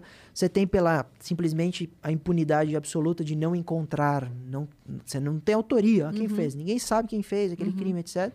Ou pela fuga, você tem pelo indivíduo desaparece. Então, essas situações, se, se você me perguntar, a lei prevê as punições? Eu digo sim. São rigorosas? São. Ninguém quer ser preso no Brasil em cadeia, é horrível. O pior uhum. lugar do mundo para se estar é uma cadeia no Brasil. Você tem cadeias, como eu falei no Canadá, que você está num clube de campo. Só que você tem um problema de investigação, que é difícil, ainda mais na internet, e e quando acontece um caso assim, é, ele, ele se torna uma referência de, puxa, nada dá certo, etc. Então, é, há uma sensação muito grande de impunidade no Brasil. Só que, no caso, no caso específico, João de Deus, todas as punições estão previstas. E são benefícios, por exemplo, do idoso, que quando são é, previstos, né, quando a gente legisla, a gente põe em regra. A gente não tem o caso concreto. Então, quando você fala que a partir dos 18 anos o indivíduo pode responder como adulto, um crime, essa, esse é o critério. Mesma coisa é o critério do idoso. 70 anos, você vai por lá. O critério do idoso, para mim, ele é absolutamente é, ridículo, para não falar outra coisa. Tem prescrição pela metade. O idoso, o idoso acima de 70 anos de Código Penal, ele tem um monte de benefício. Cumpre, em regra, em, apesar que para cumprir em casa, ele tem que comprovar que a saúde está debilitada. Não é só, ah, tô velho, não vou... Mas é que mesmo nesse caso, para mim... Desculpa. Não deveria ir para casa. Não. não. Porque assim, ele não deixou de ser um filho da puta porque ele pegou um câncer. Desculpa, sabe? Mas assim, cara, você fez merda a vida inteira, estuprou 30 mulheres, fez um inferno da vida delas. Como é que. Ah, tô em pressão alta, vou pra casa. No cu. Me dá um ódio isso, entendeu? Me dá ódio desse tipo de situação. É. Essa, em a, específico. A forma de, de, de, regularizar isso é a própria lei. Sim. Só que aí, a gente tem que lembrar que isso, isso tá. Não tenha dúvida que tem reflexo na lei sobre o machismo histórico na história da, uhum. da humanidade. Uhum. Então, ah, a gente tinha uma lei, a gente tinha um crime que eu, quando a, a mulher traía o homem, era crime. Ela cometia. Fugiu agora. Mas trair é, o, o, homem era crime. Agora, se o homem traísse a adultério, exatamente, crime de adultério. Era crime no Brasil. Então, a mulher trair era crime. Agora, o homem trair não era, não. Nós, nós tínhamos, por exemplo, tem agora o inverso, né? Por muitos anos, o estupro no Código Penal sempre foi estuprar mulher. Aí depois virou alguém. Porque você tem estupro de homem, de mais, mais Então você tem essas situações ultrapassadas da história da humanidade que agora que a gente vai arrumar, que vai melhorar. Como a caso da importunação sexual. Uhum. A gente só teve essa lei de importunação porque o maluco ejaculou na moça aqui Sim. na Avenida Paulista. Sim. Então, aqui que ele cometeu. E olha, olha a sensação de impunidade. Esse caso é bom. O indivíduo vai, anda de ônibus, tem uma moça lá, ele ejacula na moça. Ele é preso naquele dia em flagrante e no mesmo dia ele sai pela porta da frente da delegacia. A reação foi o quê? Que absurdo. Que ódio. Esse cara vai pra rua, ele pode? Qual o problema? Não havia previsão. Uhum. Porque ou ele tinha cometido estupro, ou ele tinha cometido uma contravenção penal que é fraquinha lá de importunação. Não existia o meio termo. Só e que você não consegue retroativo também, né? Não. Novo crime, uhum. só, só as condutas posteriores. O estupro depende de é, ameaça ou é, lesão corporal, você ter uhum. algum tipo de ameaça física ou psicológica, né? Uhum. É, não era o caso. Ele não encostou na moça, ele só ejaculou nela. O que é absurdo, mas analisando uhum. né, se cabe. É dizer, dizer o só ejaculou, a gente já fica assim. É, não, por Mas isso, é, é sim, sim, só para dizer o enquadramento da, da claro. lei. Então, então, o que sobrou? O que tinha, que era a contravenção, que a pena, nem, nem existia a pena de uhum. previsão. Então, ele saiu no mesmo dia. Aí, olha que interessante, teve uma reação de indignação, e aí, logo depois, acho que foi quatro meses, já tinha a lei de importunação sexual que criou essa conduta dos encoxadores de metrô, se o indivíduo ejacular em alguém, etc. E aí a pena de 1 a 5 anos. Incrível. Então, foi uma. Como no caso também do, do induzimento à autolesão corporal, são mudanças que você fala, puxa, mas a lei está aí há tanto tempo, né? Mas só agora estão vendo sim. isso? E sim, só agora que a gente está arrumando isso. Então depende também de uma mudança no legislativo. A gente estava com, é, comentando sobre crime de stalking, mas a gente não falou o que, que configura né, o crime de stalking de importunação é, a gente virtual. acabou nem falando mais sobre isso. É verdade, vamos para é. lá então. Que, também é uma adequação nova, Porque qual o problema do stalking, né? Eu falei que veio de uma influência muito grande dos Estados Unidos e Europa, eu falei da série, porque essa perseguição ela foi maximizada nas redes sociais. Né? A quantidade de informação dada pela rede é gigante, então as pessoas se expõem, muitas vezes é, demais. Uhum. Bem que teve um, um indivíduo que foi preso em flagrante porque ele fez check-in num restaurante que ele, ele, tinha mandado de prisão e postou hum. no Instagram que ele estava comendo. Tá foi assim que ele foi preso. Então é uma exposição absurda, uhum. só que nesse caso ótimo. Ele foi, uhum. se expôs e foi preso. Agora tem aquela que você acaba se expondo ou para criminoso ou para um stalker, para um stalker. E aí o que, que a gente percebeu? Que com as redes sociais essa perseguição começou a se tornar algo muito comum. E o crime de stalking, né, você perguntou o que diz da lei, né? Que é, é uma perseguição sistemática, constrangendo a vítima em seu questões psicológicas ou é, físicas. E, e a pena é baixa, a pena é de seis meses a dois anos. E por que a pena foi baixa? Você tem que imaginar que perseguir alguém reiteradamente, e, e isso acaba afetando aquela pessoa em seu psicológico, seu íntimo, é crime. Só que a pena desse crime não pode ser maior do que, por exemplo, ele agredir essa pessoa. Uhum. A perseguição normalmente vem antes da agressão. Uhum. Então eles também. E, e, ficou maior do que a lesão corporal já. Então já dobraram. A lesão corporal simples é três meses a um ano. Eles colocaram de seis meses a dois anos no estado. Mas não podia ser mais que isso, porque senão já seria mais do que. Valeria mais a pena o indivíduo matar do que perseguir. Uhum. Então também tem que olhar. Isso é ruim. Você tem que olhar todas as penas para trazer uma pena que você fala, puxa, mas só isso, não vai levar ninguém à cadeia. Como que você afasta aquela pessoa que está perseguindo alguém com um crime tão fraco? Mas qual a importância? Percebeu então que era, a internet tinha maximizado esse negócio de perseguição. Então, ah, vamos criminalizar, artigo 147A, crime de stalking. Crime, no, no, pra, quando a gente traduziu, ficou tipo crime de perseguição. Uhum. Excelente. Por quê?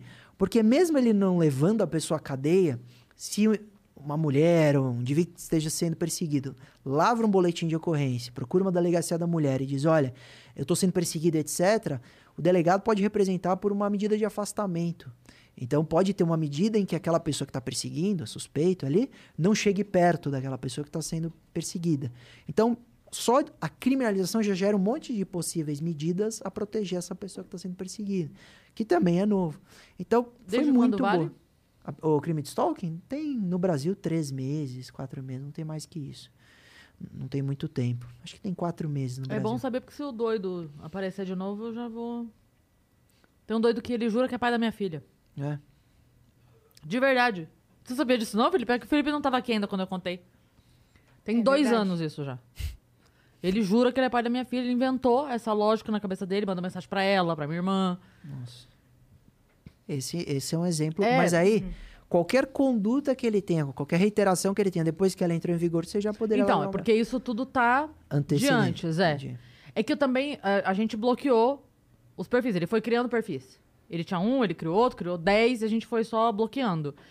E eu não sei, eu nunca mais entrei no, lance de mensagem para ver se tem coisa nova, sabe? Vou entrar. Se tiver alguma coisa. Ah, querido, se tiver, dá tempo de apagar, se tiver assistindo, é. tá? É. Porque se tiver alguma coisa nos últimos três meses, a gente já vai ter uma conversinha séria aí. Porque era muito chato. Era absurdo, assim. E sabe que a primeira vez, eu contei isso pra Yas. A primeira vez que ele mandou, eu respondi, porque no primeiro momento, era, ele mandou assim. É, conheci uma menina parecida com você um tempo atrás, não sei o que, não sei o que, não sei o que. Eu falei, cara, Pode ser alguém só que acho que me conhece. Então eu respondi. Falei, olha, não era eu, né? Minha filha tem o pai dela, tá tudo certo aqui, tá? Beleza. Segue tua vida aí, campeão. Não era eu. Não adiantou. Por isso, já expliquei. Minha filha tem pai. Ou é dele ou é do Espírito Santo. O cara virgem quando eu conheci ele, caralho. E aí, foi nisso. Só que foi muito. Aí foi para trás, foi atrás dela. Começou a fazer esse perfil, tentando interagir com ela. Ai, por favor, me deixa te ver. Ah, porque não sei o quê. Porque, sabe? E fala, mandando mensagem pra mim falando, por que você está sendo cruel comigo? Me deixa... Eu falei, vai se tratar. Vai é. se tratar, garoto. Então. O cara isso... queria fazer o que metade do Brasil não faz, assumir a filha. Pois é. É, dele. é verdade. Pois é. Não, virou uma zoeira em casa eterna, né? É. Porque eu falo alguma coisa pra ela, ah, não sei o que, seu pai dela fala, mas qual deles? É. Mas é, Porque agora temos mais de um. Vai pedir presente de Natal, a gente já pensa em dividir dois. em três. É, porque... Dia dos pais eu passo com quem? Exatamente. Mas olha isso. Olha como essa criminalização traz no seu exemplo pessoal. É, como isso é importante. Como essas medidas são importantes. Por isso que a gente tem que debater. Muita gente fala, ah, não, não gosta desse negócio de direito tá? O negócio é internet. Mas acaba. Qualquer um hoje que usa a internet tem que saber um pouquinho uhum. sobre o seu direito. Eu até brinco que Poxa, você gosta, você gosta da sua área? Você gosta de ter feito direito? Porque eu falei que eu queria ter feito. Eu falei, eu amo. Por quê? Porque você joga com, com o livro embaixo do braço, você joga com as regras do jogo, né? Quando você vai jogar um jogo, a primeira coisa que você deve fazer é saber as regras. E o direito o que, que é? São as regras de uma sociedade que vive e que terá problema. Ou na internet, ou na feira. O indivíduo bate o carro, tem questões familiares, tem questão de perseguição, tem crime, o indivíduo mata, rouba. E é, é isso. Então, olha como uma mudança legislativa afeta a sua vida, mas afeta uhum. a vida de milhões de pessoas. Uhum. Eu tive cliente que a gente mandava todo dia, vou te matar. Todos os dias. Imagina você abrir todo dia. Mandava para seu cliente, é isso? Mandava para essa moça, que foi minha cliente, vou te matar, vou te matar, vou te matar. Do Instagram falso. Um fake. Ela não sabia quem era. Então ela não saía na rua. Ela falava, eu tenho medo de ir ao shopping, tenho medo de sair na rua, tenho medo de ir no supermercado. Por... Imagina a vida dessa pessoa. E aí a criminalização do stalking nos ajudou a ter base legal a conseguir. Uhum. E aí você faz como nesse caso de um perfil fake, por exemplo? O, o, a investigação do perfil falso, em regra, é sempre a mesma. Inclusive, eu tenho um, um, amigo que gosta de podcast, que é o Gabriel Pato. E ele é sempre procurar falar, ah, quebra. Ah, o Pato? O Pato da é amigão. Trabalhou da Diana, trabalhou Salve, comigo. Pato. A, a gente Pato é conheceu é ele aqui outro dia. Eu conheci ele no, no, quando invadiram o Instagram da Cleo Pires. Eu trabalhei nesse caso para descobrir quem invadiu. E aí o Pato que fez a análise da invasão. Muito legal, né? Muito bração, Pato. Mas aí o, o, quando o perfil é falso, a regra é sempre a mesma. E por que eu falei do Gabriel? Porque tem gente que acha que hacker vai descobrir o IP e depois vai descobrir quem é o indivíduo que está atrás da máquina. Mas é impossível por hacking você descobrir. Por quê? Você pode até encontrar o IP. Uhum. Só que depois você não vai saber quem era o titular da conexão. Então, qual, qual que é o caminho? Então, qualquer um aqui, ah, Doutor, estou sendo vítima de um crime na internet. Perseguição, ameaça, extorsão, seja o que for.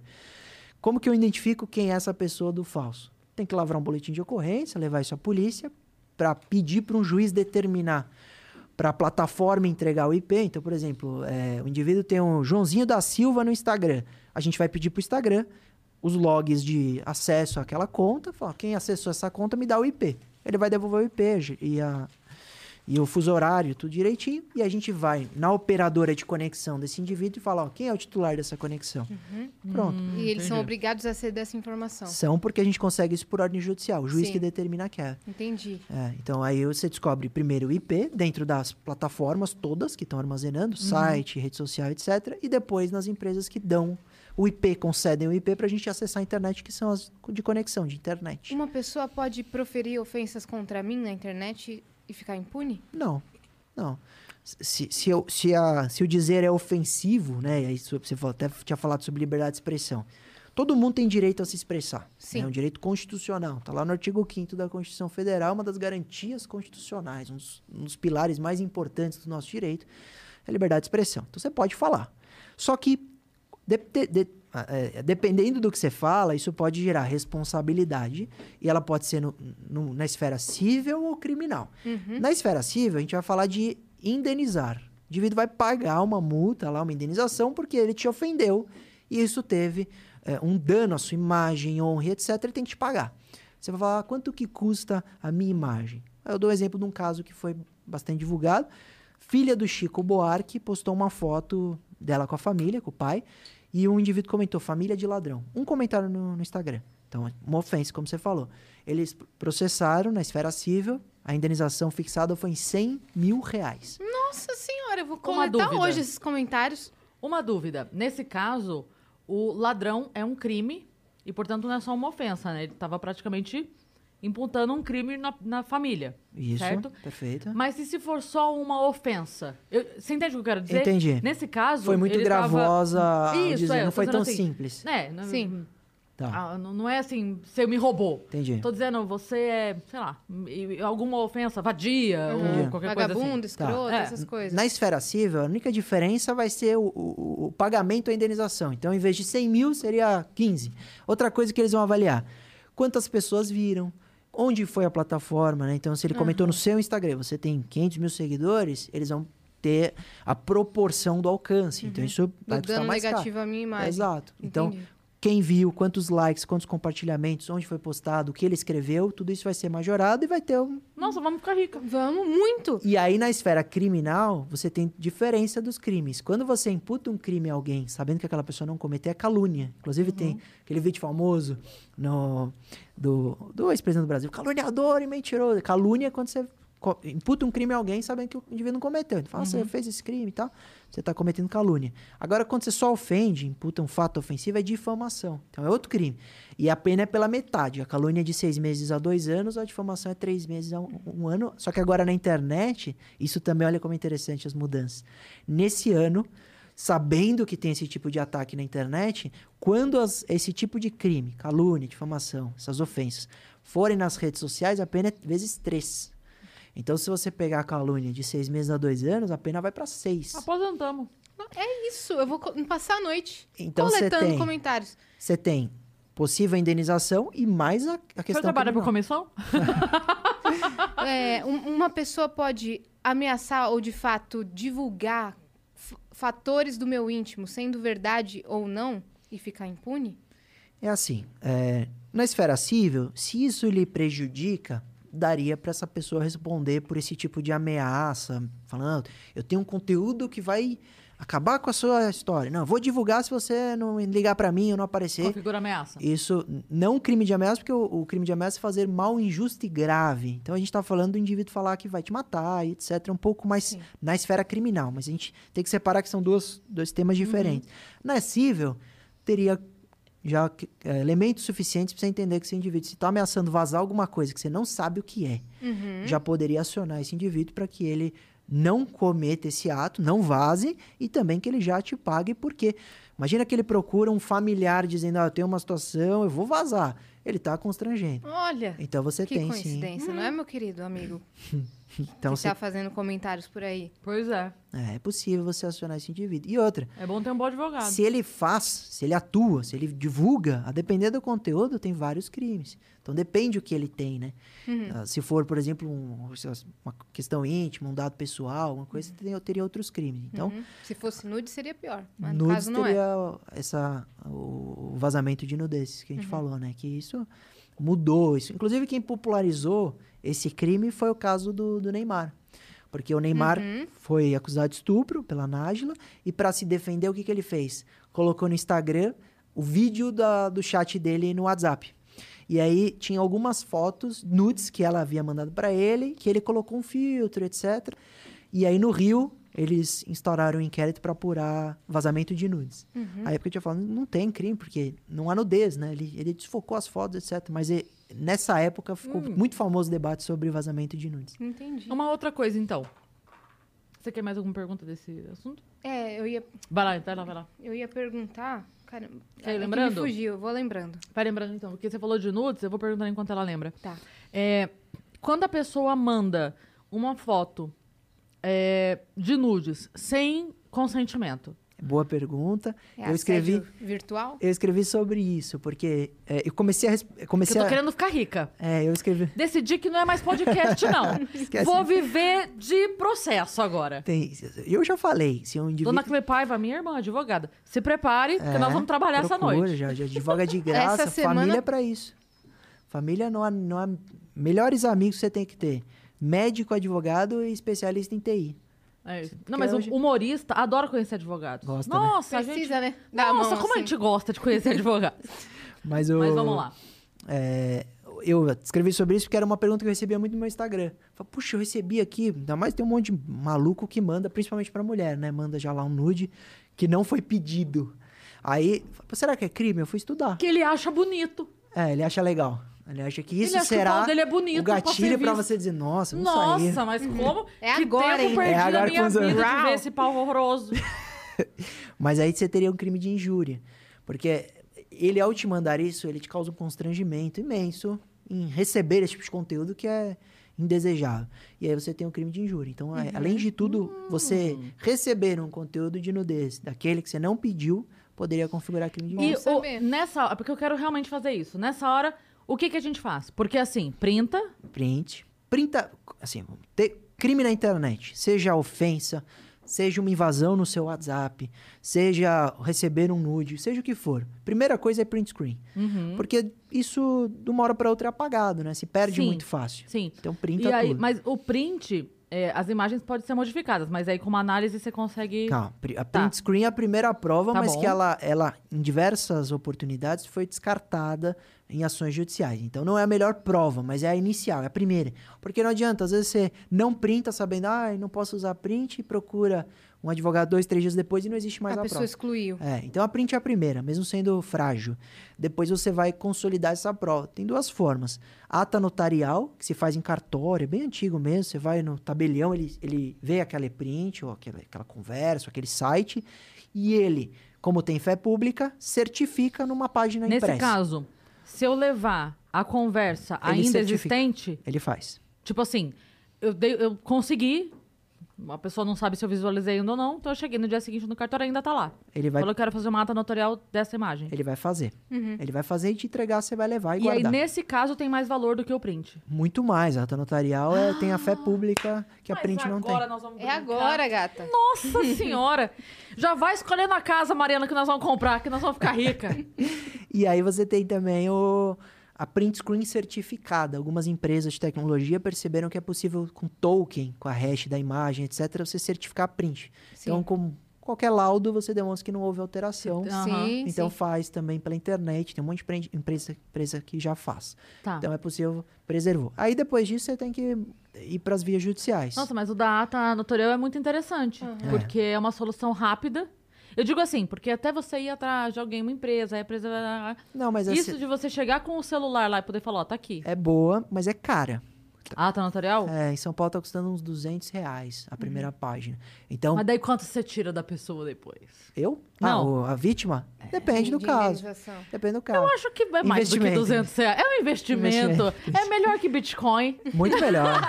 o retorno é muito melhor. Você paga então, você paga 200 reais hoje, daqui dois aninhos, quando o processo concluir, vai dar uns 3, 4 mil reais. Olha aí. É. Caramba. Não tem criptomoeda não, que tenha Não vamos mais avisar, não. Não vamos mais falar sobre não, isso. Não, não, vamos deixa os caras desavisados. Vamos mudar de assunto. Você vê sério. Mas não deixa mandar, não. É, o que eu ia perguntar aquela hora é que tem-se o costume agora de, por exemplo, a pessoa me ofendeu, aí eu vou lá no perfil dela e vejo e descubro onde ela trabalha. Printo, ela me ofendeu assim muito. Printo essa ofensa, vou na empresa que ela trabalha, no e-mail, mando e denuncio isso. Eu poderia ser denunciada por crime de stalking e Perseguição, não. Mas tem que ter cautela nesse tipo de. Porque tem de gente reação. que faz isso. Sabe quem faz isso? Que, que confessou num podcast comigo e a Cris deve conhecer? O Vitor Sarro. Sarro. Eu vi. Ah, então eu ele, vi. Ele, come... ele, com... ele, comentou no Twitter. Eu vi que ele postou ah, no ele Twitter. Postou? Ah, ele então. falou: meu, meu novo hobby é pegar o perfil de gente que me xinga, ver onde a pessoa trabalha, mandar e-mail denunciando essa pessoa para a empresa. É. Vou dizer que tá errado? É assim. Não tá. Se você printar e mandar na íntegra exatamente o que o indivíduo falou para a empresa, você não cometeu crime nenhum. Você não cometeu ato ilícito nenhum. Você está demonstrando uma conversa que, que lhe ofendeu e essa é a conduta daquele colaborador. Agora, tem que ter cautela qual seria a legenda ou como você introduz esse assunto. Porque você mandar uma conversa em si na íntegra, tudo bem. Tire, tá... Entenda o que você quiser da conversa. Você Exato. Tá fazendo olha, como, olha como o seu funcionário age na internet. Ponto final. Tudo bem. Ah, tá. Agora, esse indivíduo, vagabundo, olha como ele fala, aí você tá ofendendo uhum. ele, aí você poderia ter problema. Então, uhum. o ideal seria uhum. só fazer. Mas eu não recomendo. Uhum. É esse tipo de funcionário que trabalha na sua empresa? Isso, isso você pode fazer. Uma vez um advogado falou uma coisa para mim que eu achei muito interessante. Ele falou assim: é, evite adjetivos. Boa. Uhum. Ele falou assim, porque o, o substantivo é a coisa, o adjetivo é a sua opinião. É. Você não tem que dar a sua opinião. Então é assim: este homem fez isso. Agora, este homem desocupado fez este absurdo de atitude, é a tua opinião. Exato. Outra pessoa pode olhar e falar, não achei absurdo. Pronto, é. aí você já responde sobre Sim. a opinião que você emitiu. É. Então, é assim, você tá contando uma história? Só conta. Peguei um prato e comi uma esfirra. Peguei esse prato horroroso e comi essa esfirra incrível. É.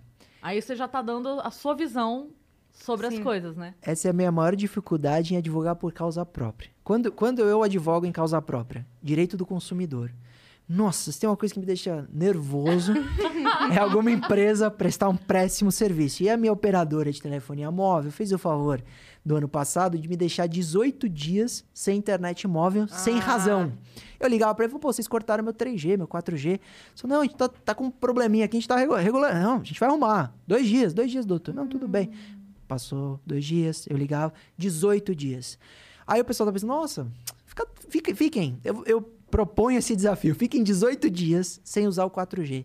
É mais ou menos o que a gente passou ontem com o pane geral. Sim. É muito ruim, é muito difícil. Porque Prejudica seu trabalho. Um monte. Você não tem acesso a e-mail, WhatsApp. Eu ia ao fórum e às vezes eu vou sem carro, porque é ruim de parar o carro, eu pego o Uber. Uhum. Tinha que pedir na padaria o Wi-Fi pra pedir, para pegar e o Uber. Aí você cancela, você não fica nem sabendo. Exato. Que é o que tá acontecendo pra caramba. É, é, atrapalha muito a vida. E aí essa empresa fez isso que eu fiz. Processei. Inclusive, é, é, engraçado, porque nas aulas, né, é, é os alunos ficam, o professor estimula a processar todo mundo e tal. Eu falo, não me procurem, não é, não é para me dar trabalho, procurem advogado que faça.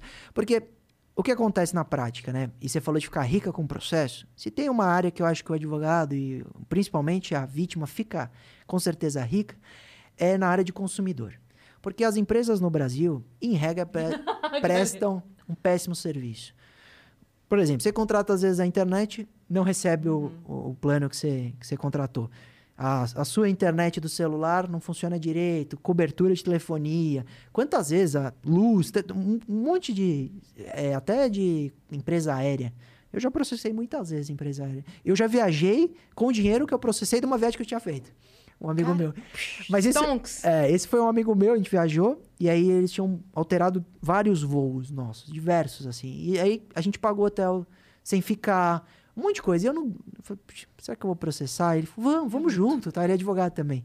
Aí a gente processou e eles pagaram uma indenização por todas essas alterações. A gente pegou esse dinheiro e viajou para comemorar. Maravilhoso. Então, no, no, consumidor é uma área que eu tenho certeza que, que. E por que eu estimulo os processos? para melhorar os serviços. Sim, Porque sim. só vai mudar a atuação da empresa quando doer no bolso. Sim. O reclame aqui, ah, funciona um pouco, funciona, mas não é o, não é o que vai fazer a empresa. Puxa, estamos com muita reclamação, não reclame aqui, vamos mudar a forma de. Não, não. é isso. Agora, quando elas pagam uma indenização de 10 mil reais para você porque ela prestou um péssimo serviço, isso dói no bolso. Imagina milhares de consumidores ganhando indenização de 10 mil. Eles vão falar, opa, atende melhor porque a gente está pagando indenização. Sim. Então seria uma forma de melhorar o serviço no Brasil. Por isso que eu estimulo. Sim. Teve problema do consumidor? Processem. É a verdade. Sim.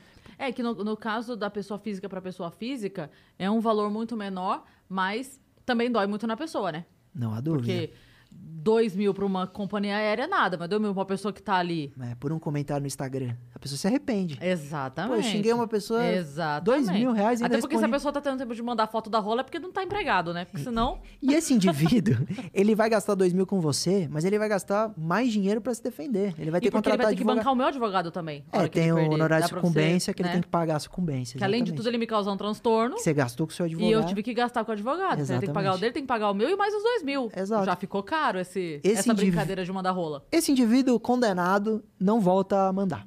Eu te garanto. Porque ele vai falar, puxa, custou muito caro essa bobagem que eu fiz. Uhum. Então ele para.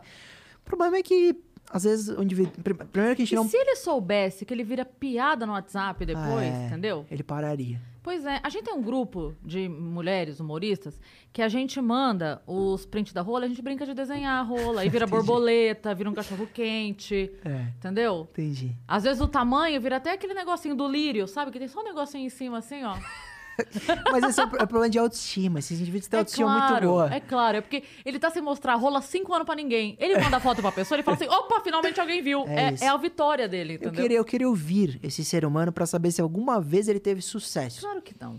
Não funciona. É né? claro que não. Então. Que a é... mulher não quer ver rola. É. Assim, por ver, é porque os caras confundem muito com o quanto eles são visuais. Entendi. O cara é visual. O cara quer abrir e ver uma teta. A gente não quer abrir e ver uma rola, não tem o mesmo efeito. O cara acha que tem o mesmo efeito. Entendi. Contrário. Não tem. A gente vai olhar e falar, credo, que horrível. Por isso que o site pornográfico é o mais acessado do mundo. O site que tem mais acesso no mundo é o pornográfico. Sério? Sim. E esse, esse lance, como que chama essa nova tecnologia que coloca o rosto das pessoas... Deepfake? Deepfake. É, isso é... Como isso, que vai ficar isso daí? Isso é um problemão, porque a gente pode olhar... Nas eleições, isso é catastrófico. Uhum. Né? Imagina um candidato tá, vai ganhar a eleição e aí sai um vídeo como saiu. Sim. Do governador, né? Deepfake. Falou, não, tá com um monte de mulher, etc. Tal. É, ele negou, teve um laudo. Olha o trabalho para recuperar essa imagem que foi abalada. E você pega famílias mais tradicionais, religiosas, não, isso aqui eu não voto Sim. mais. Ah, e depois é falso. E aí? Como que Porque fica? o, o tempo pro é falso demora, né? Exato. Essa análise demora. Exato. Às vezes você pega quatro, cinco dias das eleições, que é exatamente o que retrata o privacidade hackeada. Uhum. Que é a utilização de fake news, com deepfake também, não tem Sim. dúvida. Com, 40% dos eleitores nos Estados Unidos tiveram acesso a pelo menos uma notícia falsa antes daquela, daquela eleição Trump versus Hillary. Imagina o impacto disso. Uhum. Milhões de norte-americanos que leram, por exemplo, que a Hillary tinha uma pizzaria que se fazia bruxaria com crianças. Puxa, não vou votar nessa mulher, ela é louca. Então, as fake news, e aí quando vem com vídeo, áudio, é, é catastrófico, porque em regra as pessoas acreditam. E é perfeito. Eu já trabalhei com de. voz e tudo, com cara. Com voz. É. E aí você pega deepfake no mundo empresarial. Tem um caso é, na, na Europa que o indivíduo ligou para um CEO da empresa, fingiu que era engano, mas ele conseguiu gravar algumas palavras-chave. Então, oi, tudo bem, etc. Ele pegou essas palavras-chave, indexou numa inteligência artificial e ligou pro responsável pelo financeiro. E a inteligência artificial, com a voz do CEO, fez ele transferir 500 mil euros da empresa. Ele falou: ah, a gente está com um fornecedor tal, transfere rápido, a gente está com pressa. Só que era a voz do CEO. Imagina que o, o responsável pelo financeiro falar: mas me, me, me comprove que é você. Sim. É a voz do dono. Sim. Tem que fazer. Ele fez e era cara, golpe. deu golpe com a voz. Com a voz do deep, deepfake. Nossa, com, é. cara. Então, sem vídeo. Não, vai ser, vai ser um perigo Vai daí. ser um problema. Vai e a nova um... ferramenta do WhatsApp de, de pagamento? Tá sendo um problema? Tá sendo pouco usada. Não, não, não funciona muito bem ainda eu acho que o Pix hoje tem sido um problema muito maior do que o WhatsApp. Funciona, mas é, é assim, é, eu não, não gosto de usar.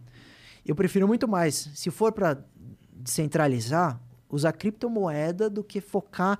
Eu acho que o Facebook já tem poder demais. Né? Eu tenho um, um pouco de medo de você deixar uma plataforma se tornar tão poderosa. que foi o que aconteceu ontem a gente percebeu, não dá para deixar tanto poder numa mão só. Uhum. Essa mão pode. Imagina se o Mark Zuckerberg dá a louca nele e fala: acabou, tira do ar.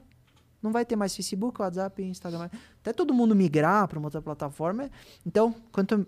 É, quem usa o Telegram viu ontem, né? Uhum. Gente, eu passei o dia inteiro ouvindo. Fulano entrou, fulano entrou, fulano entrou, é, fulano entrou. O dia inteiro. E travou o Telegram. Travou o Telegram. E travou os operadores de telefonia. Você ligava tudo. tudo. Efeito dominó.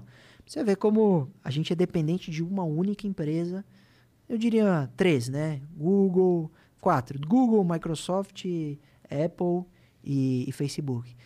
A gente vive ah, precisando deles. Então, Sim. eu não gosto de usar a plataforma, prefiro descentralizar. Então, ou criptomoedas, ou Pix, ou transações normais. O problema é que o Pix gerou exatamente o problema do, do retorno de sequestro relâmpago. Né? Uhum. Então, hoje o carro tornou um cativeiro e a, e a transferência instantânea é uma loucura. Sim, sim. É. Tem algumas... É situações que dá para ajudar. Assim, eu já ouvi algumas dicas, tipo, tentar não manter no celular de uso cotidiano a conta que você tem o dinheiro guardado. É. Então, se você, eh, se você, por qualquer motivo, tem um valor maior do que o que você pode usar no dia a dia, você mantém numa outra conta e não deixa essa conta logada no celular, não deixa o aplicativo dessa conta baixado para não ter perigo da pessoa saber que existe essa conta. E tem mais algumas dicas assim de coisa que possa ajudar? Primeiro que as iniciativas que estão acontecendo já são positivas. Então, desde ontem, segunda, o Banco Central colocou como data limite para que durante a madrugada, 8 da noite, 6 da manhã, só vai poder transferir mil reais no Pix. Não uhum. vai poder transferir mais que isso. Por quê? Porque ele está exatamente enfrentando, porque teve muita gente, quando eu postei isso, e eu é, falei que era bom, né? É, falei que era positivo pessoal, ah, então não existe sequestro relâmpago de dia. O pessoal respondendo lá, né, os críticos. Eu falei, existe. Só que para ele, que está sequestrando de dia, pouco importa ter o Pix. Ele faz o DOC, o TED, transferência entre contas, ele faz qualquer transferência no horário comercial. Qual é a diferença do Pix? Que de final de semana, feriado, madrugada, ele funciona de maneira instantânea. Essa é a grande diferença do Pix. Então, uhum. o que, que eles estão enfrentando? Exatamente essa diferença. Então, nos horários que seria a exceção do Pix, colocar limite. Mas aí, qual é a minha preocupação, né? Porque se a situação da conta, separar a conta. Primeiro, para você preservar aquele dinheirinho muito suado que você guardou. Então, se possível ter duas contas, é bom. Então, você deixa uma conta que você usa no dia a dia, um dinheirinho lá, linkada no celular, para fazer Pix, pagamento, etc. Agora, o dinheiro que você guarda, que você não vai usar a longo prazo, investimento, deixa numa outra conta sem vínculo com o celular. Por quê? Primeiro que você protege no eventual problema de Pix. Segundo que você evita ter um sequestro normal. Por quê? Imagina que o indivíduo te encontra na rua e você tem lá seus 100 mil reais. Você conseguiu muito custo guardar 100 mil reais. Tá bom. O indivíduo vê 100 mil, mesmo que não tenha liquidez imediata, mesmo que ele não consiga resgatar, ele vai te sequestrar. Ele, vai, ele só vai te devolver, ele só vai te soltar quando ele tiver limpado essa conta. Porque é um valor que chama atenção. Ele fala, eu quero esse dinheiro. Ele vai naturalmente achar aquilo muito interessante. Então, quando você tem duas contas, se você tem um dinheirinho guardado, você preserva esse Esconde, acesso né? à informação também, não só o dinheiro em si. Então, o ideal hoje ainda é ter duas contas. Uma outra coisa que é, um amigo meu passou por isso, o Roman, que trabalha comigo lá na rádio, é, uma, por uma bobagem, ele quase perdeu a vida, porque ele sofreu um sequestro relâmpago desse. E ele, olha essa loucura. Lembra que teve uma época que acho que eh, foi o Banespa que virou Unibanco? Foi isso? Foi... Não, o Itaú virou Unibanco, o Banespa virou. Hum, não ah... Enfim, foi uma dessas. Acho, acho que era Unibanco Itaú, acho que era uma coisa assim. Uma dessas trocas. A gente teve mais de uma coisa dessa com o banco. E ele tava com o cartão antigo na carteira. E aí ele já estava com o cartão novo. Que era a mesma conta, mas não era, porque era outro número de conta. Sim. Era outro número de conta, outro número de agência e tudo mais. E aí, essa daqui já não estava funcionando mais. E aí, pra você provar. Você tá porque com o cara cartão... só O cara só tava falando assim, você não tá querendo me dar 100. É. Você não tá querendo me dar 100. Ele falava, cara, não, não é isso. Não, não tem por que mentir pra você. O cara já achou que ele tava escondendo... Onde tava o dinheiro. Até você provar que focinho de porco não é tomada, a pessoa já te matou. É. Porque você tava com cartão. Então, assim, pelo amor de Deus, gente, tá com cartão e não... tira ele, não anda com ele, Sim. porque você vai falar, esse cartão não existe, a conta não existe mais. O cara vai achar que você tá mentindo. Uhum. Você não tá querendo me dar senha justamente porque é aqui que tá a grana. É. Então, pelo amor de Deus, gente, tira. Não, não, não tem por que ficar na carteira. É, tira é. de lá e pronto. É, eu não tô conseguindo abrir no celular a nossa plataforma por algum motivo. Você dá uma olhada, minha parceira, se você tá conseguindo. Claro. Aí você aí tá conseguindo? E tem coisa não? Tem. Tem? Se você puder jogar ou na tela aqui. Mas a gente tem uma primeira pergunta que a gente recebeu pelo WhatsApp, porque foi do nosso Vitor Metaforando. Aí, eu acabei de ver ah, aqui. Vitor é parceiro. A gente recebeu aqui que ele não estava conseguindo cadastrar no site, então ele mandou por aqui. Salve, Vitor. Ele falou: um abraço às doutoras da alegria. e ao doutor Durso, gostaria de perguntar sobre provas judiciárias. Tendo em vista que temos diferentes profissionais na atualidade e alguns com canais em YouTube, é cabível todo tipo de provas? Por exemplo, um exame feito por um assistente técnico em linguagem corporal pode servir de prova? Ele mandou de prova entre aspas. Num caso judicial, abração meu irmão. Boa, obrigado, Vitor. Um abraço. Esse... Nossa, o Vitor tá virando nosso é. público. Que honra, que honra é. que a gente tem Não metaforando é? assistindo Vênus. Tá, tá julgando a gente, isso sim. É, ele fica olhando pra saber se a gente vai mentir. Sabe por quê? Porque ele pega o corte, coloca no canal dele analisando a gente. Exatamente. Não, ele tá fazendo isso mesmo. Aparece o é. um anúncio pra mim. Ô, Vitor. De você. De mim. Ele tem que analisar se a, se a paixão do Kim. Exato. É, ele analisou isso. Analisou? Uhum. Foi exatamente isso. Ah, é verdade. Você acha que uma pessoa com essa postura corporal conquistaria Yasmin? Ele... Ah, isso é verdade. Juro, eu fico assim, quê? É boa, é boa. Vitor é, é. Mas da hora, você é zica, Vitor. Mas serve. É, tudo que, todo meio de obtenção de prova, toda a prova, ela deve ser aproveitada, desde que não seja ilícita. Então, o indivíduo inventou uma prova, falsificou, etc., a ilícita tem que ser rechaçada. Mas o, qualquer elemento que possa ajudar o juiz a entender o que está acontecendo, porque o que acontece? O problema da justiça é que a gente está julgando o passado, sempre. Então o fato acontece, o crime acontece, invasão do celular, etc. Aquilo aconteceu naquela data e depois de três anos o juiz vai julgar aquela situação. Então é sempre julgar o passado. Como a gente julga o passado, a gente nunca vai saber exatamente o que aconteceu. Uhum. Não existe caso em que a verdade real. Inclusive amanhã vai vir o, o Salada, né? Uhum. E a gente trabalhou nesse caso. Falar eu sobre isso com aqui. você daqui a pouquinho. Mas eu... Você conseguiu abrir? Consegui. O meu não está abrindo. O... Então você sempre julga o passado. Então tudo que tiver de prova que seja aproveitável vai ser recepcionado pelo juiz. Lembrando que as provas técnicas têm um valor muito melhor e aquilo que se comprova ou aquilo que é possível comprovar. Uhum. Por exemplo, no caso da, da leitura de linguagem corporal, é muito melhor. Então, o, o Vitor, ele, ele, ele tem um trabalho que serve para o judiciário super importante da linguagem corporal. Uhum. Dizer, ó, aquele, aquele indivíduo claramente estava mentindo, aquele... Ah, então, vamos supor, eh, teve um caso até que eu, que eu, que eu pedi para ele fazer uma, na amizade, manda pra gente. Teve um indivíduo que a gente atuou, isso teve muita repercussão, e ele era também um guru, um, fazia meditação e etc. E aí saiu denúncia de assédio sexual de uma das, das pacientes dele, e ela nos procura, e ele fez um vídeo no Instagram negando. Não, nunca fiz nada, etc. E aí o Vitor analisou. Essa prova serve. Né? Claramente ele está mentindo. A linguagem corporal aponta, né? Tudo leva a crer. Ele usa sempre essas. Uhum. Como a gente também, a gente não, nunca afirma. Então tudo leva a crer, ou em regra, quando o indivíduo tem essa, esse gesto, essa reação, ele está mentindo. Isso é bom para o juiz entender que às vezes realmente. Porque o, o réu, em regra, mente. Até para advogado. Uhum. Quantas vezes a gente está advogando, no meio do caminho aparece e fala, pô, o cara tem uma, uma vez. E tenta aplicar em golpe, inclusive, na gente. A gente recentemente atendeu. Lembra o caso do Gabigol, que ele foi pego no, no cassino? Sim, lembro. Então, aí veio um indivíduo falando: eu sou, sou assessor do Gabigol, quero marcar uma reunião. Falei, não, pois não, que era para falar do caso do cassino. Ele veio ao escritório, a gente marcou a reunião. Ele fez a reunião, ele deu documento, ele recebeu o orçamento, ele aprovou o orçamento. Aí a gente Vamos falar com o cliente, né? Falou, passa o, telefone do, do Gabigol. Ele não quis passar, só que a gente já tinha acesso aos autos. Ligamos pro Gabigol. Falou, ó, oh, Gabigol, nos procurou tal indivíduo e tal. Falou que é seu assessor. Falou, não, não é. uhum. é. O indivíduo veio passar, veio, veio dar algum golpe. Né? A gente achou que na hora do orçamento ele ia pedir dinheiro emprestado para pagar. Não sei, não sei o que ele ia fazer. Mas ele veio aplicar golpe na gente. Meu Deus. Inclusive, um indivíduo que passou no nosso escritório e depois eu conheci. Lembra o documentário do Marcelo Vips, aquele que. O maior estelionatário do Brasil? Sim. Ele fez reunião conosco também, uma, uma época. Veio, e aí, a, a, o golpe dele era o seguinte: Não, eu, eu tenho que. Eu sou de fora de São Paulo, mas tenho, sou filho do dono da Gota, tenho muito dinheiro, só que eu preciso emprestar um dinheirinho só para pagar o hotel hoje, mas, pô, já provei o orçamento de vocês, tá? Não demos, não emprestamos o dinheiro, óbvio, mas ele tentou mas entrou também. entrou em contato com você. Veio no escritório. Meu Deus! E aí, há uns três anos atrás, eu fui dar uma palestra e ele estava palestrando sobre sistema prisional brasileiro, porque ele foi preso em sete estados do Brasil. Uhum. Inclusive, ele teve, no documentário mostra, ele até cuidou de rebelião, teve algumas que ele mas hoje ele. E dá palestra. Ele dá palestra Para o Brasil, é, enfim. e tem também casos em que, não de pessoas profissionais que analisam mi microexpressões, mas pessoas mesmo, mesmo normais que investigam o caso, encontram provas. Por exemplo, você já assistiu aquele documentário da Netflix, Don't Fuck with Cats?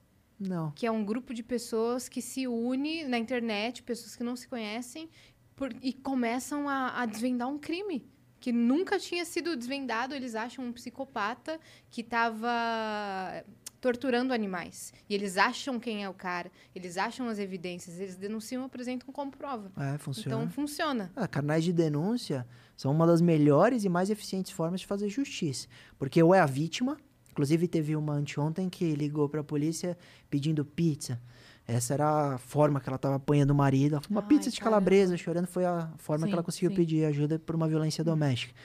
Tem testemunhas, ah, houve o vizinho sem bater na vizinha, etc. Tem que denunciar. Ou pessoas que, por alguma razão, falam, esse caso eu, vou ajudar e conseguem elementos, principalmente na internet. Tem sim. muita. É, tem muita é, oportunidade de, de ajudar quando os casos é, são Sim. repercutidos e tem. é muito coisa. doido. Assiste esse documentário, é, é bizarro. Legal. Porque o cara subia vídeo para o YouTube e as pessoas por elementos, pequenos objetos, por é, na paisagem, na janela, viu uma antena. Os caras acharam, caras de outro país, eles acharam o psicopata. Sabe onde é legal Caramba. que acontece isso? No Catfish. No Catfish. Catfish é muito legal, é porque é, é romance virtual. Eles vão ver se a pessoa é fake ou não. Sim, é e muitas legal. vezes acha fake. Muitas vezes. Vamos lá? Vamos. O Reinaldo SS mandou boa noite, lindas e Durso. Muita coisa complexa junta e vou tentar traçar uma linha. Primeiro, algoritmos. Estamos muito longe de chegar numa consciência artificial que consiga julgar da maneira que nós imaginamos. Logo, as empresas preferem se precaver e bloquear para evitar prejuízos. Eu vou continuar porque eu acho que ele vai continuar o pensamento dele na próxima mensagem. Já lê as três seguidas uhum. já. A grande falha está como vocês mesmos falaram no canal é, no canal de recurso. Minha pergunta é sobre a tipificação de fake news. A profissão deveria ser utilizada nesta tipifica tipificação? Qual o peso de um médico e de um repórter dar o dado científico falso no canal de comunicação ou rede social? Continua. Tá lentinho, mas vai. A terceira acho que é sobre outra Ah, é, então outra vamos pauta. nessa. Depois a gente vai pra... Então, primeiro, algoritmo e fake news. É, tem diferença quem fala. Nós vimos isso no caso da Marielle Franco. Marielle foi assassinada e quem viralizou uma notícia de que ela tinha contato com o traficante lá foi uma desembargadora. Porque ela viu uma fake news, acreditou e pôs no, no Facebook, publicou. E aí a Veja, outros portais republicaram dizendo que não que a Marielle tinha, mas desembargadora afirma que. Então, é, depende. Quem fala tem uma, uma diferença Tem no tratamento peso, né? e responsabilidade. O jornalista mais ainda. Por quê? Porque qual, qual o grande debate hoje sobre fake news? Fala, ah, mas a imprensa também divulga fake news. Tal. Beleza. Nós temos então as redes sociais como uma, um meio de divulgação de notícia extraoficial, onde qualquer um pode se tornar um jornalista ou alguém que propaga notícia. Perfil de Instagram, Isso, de fofoca. De fofoca, exatamente. É o melhor exemplo. E a- o, o portal oficial de, de renome conhecido. Claro que presume-se que esse portal, ele obrigatoriamente tem que checar. Inclusive, os maiores jornais do país sempre checam a informação, sempre checam. Agora, eles erraram. Eles... A proporção de eventual indenização dessa, desse erro é muito maior quando se trata de um jornalista, quando se trata de um grande portal, do que um médico falando nas redes sociais dele. Mas isso não significa impunidade ao médico também. Ele vai ter que responder no grau. Se for um médico que tem 10 milhões de seguidores, ele é um médico influente, ele tem que responder como se fosse um jornalista. Então também vai analisar isso. E com relação à tipificação penal, eh, esse projeto de lei, ele, ele eliminou tudo que tinha de, de previsão criminal, as fake news específicas. Então, eh, porque qual o problema das fake news? A gente não tem que atingir a ponta. Não tem que atingir a dona Maria, que foi enganada por uma fake news e publicou no, no Facebook. Ela não tem vontade de difamar alguém com uma fake news. A gente tem que saber quem está pagando para ter um- uma plataforma que sobe hashtag, que divulga fake news, que consegue viralizar notícia falsa. Então, isso é caro. Não importa para que lado, e não estou entrando em política, não importa para que lado. Tem fake news de empresa contra empresa. Vou falar do campo É empresarial. caro fazer acontecer, né? É caro divulgar e viralizar isso. Os robôs custam caro, toda a plataforma custa caro. Então, procurar quem financia, isso seria muito melhor. E aí, haviam até crimes de financiar eh, computadores em massa tal, mas isso tudo foi eliminado. Então, o que sobrou? Sobrou o que tem na lei desde 1940. Então, tem a a difamação, a injúria, a calúnia. Então, você pode ter na, na fake news uma, uma informação dizendo que o indivíduo foi condenado por um crime, que abusou de uma mulher e etc. É falso, é um fake. Aí teria responsabilidade penal nessas previsões de uma ofensa normal. Uhum. Mas ela vem com E cara de notícia. Influenciadores que é, induzem os seguidores a, a comprar remédios ou a fazer dietas malucas. Podem responder, primeiro por exercício legal da profissão. A gente teve Sim. alguns que já responderam por isso, que davam aula de academia, etc. Porque isso não é papel, não pode. Mas tem muita gente que fala, não, é só minha opinião, eu só falei que o remédio é bom, tem que ter cautela. da minha, da minha É, experiência. E quando é, por exemplo, é, você divulga uma loja e a pessoa compra nessa loja, compra um iPhone e vai um E é- tijolo. E é, você pode se responsabilizar. Tem duas, Caramba. duas, tem du- duas situações de responsabilidade da- do, do influenciador. Quando ele não diz que é publicidade, não põe hashtag, etc., O o CONAR, CONAR pode multá-lo, ele é a empresa. E se você recebe para divulgar uma empresa que é de estelionatários e o indivíduo compra o iPhone e ganha um tijolo, você tem corresponsabilidade. Inclusive, já teve, de- já tem punição para influenciador que divulgou loja falsa. Por isso que quando o influenciador ele é procurado, ele tem que fazer todo o levantamento. Aí falar, ah, mas se ele teve toda a cautela do mundo, levantou CNPJ, a empresa era idônea, E a loja entregava, fez uma cagada. aí ele vai ter que provar que ele não tem responsabilidade, mas Aham. ele vai ter que ter todos esses elementos a comprovar que ele Pelo foi menos essa pesquisa, né? Eu fui diligente, atrás, eu é, tá. é. Eu tentei, pelo menos. Eu né? tenho vários clientes que Tipo são assim, eu fui tão enganado quanto. É. Seria isso. Sabe onde Nossa, eu mais eu morro de medo disso aí. É, tem que ter cautela. Eu morro de medo. Eu- nossa, eu vou pesquiso a fundo quem que é a Tá pessoa certo. pra quem que eu vou fazer publicidade. Eu advogo bastante para influenciadores em três segmentos de, de patrocínio. Quando é de investimento em Bitcoin, que a pessoa fala, ah, será que essa... Ah, não, é idônea, pode fazer. É, quando tem sorteio, que o indivíduo quer fazer o sorteio no Instagram, ex-BBB, sai do Big Brother, faz sorteio, é obrigatório. Uhum. Esse tipo de sorteio eles procuram também, porque aí precisa ver se está registrado na caixa. Você não pode fazer sorteio não oficial. Então você tem que ver se está na caixa, se tem registro e tal, tem que fazer esse levantamento, senão o influenciador pode responder também. E, e, e loja e-commerce que não tem loja física. Sim. Então o indivíduo fala, ah, eu vendo iPhone, etc. Ele aí tem que fazer essa pesquisa, às vezes eu faço. Porque tem que ter essa cautela. Senão, vai ser pelo menos para comprovar que você não sabia. Uhum. Senão, você vai pagar um iPhone aí para a pessoa que recebeu o tijolo. Vai sobrar para o influenciador. Por quê? Porque o estelionatário vai sumir. Uhum. Ou ele não tem patrimônio. Sim. E a pessoa que divulgou. Tem patrimônio porque falou, ganhou. Clique e compra. Isso. Não falou assim, Sim. clica e pesquisa Exato. e vê se você quer comprar. Falou, clica aí e compra. E é 10, essa é, loja é boa. Eu recebi, para mim deu tudo certo. Exato. É. Ai, que medo, velho. Tem responsabilidade. qual que é a próxima do Reinaldo? Vamos lá. Reinaldo SS mandou mais uma. Sobre os presídios, indica o Netflix a terceira emenda. Cris, as coisas não andam no Brasil, pois políticos não recebem por produtividade. Tem presidente eleito que tem 27 anos e teve dois projetos apresentados. Em valores corrigidos, 6 bilhões 844.500 por projeto, contando contando 13 salários atuais. Ah, tá, o quanto ele recebeu. Uhum.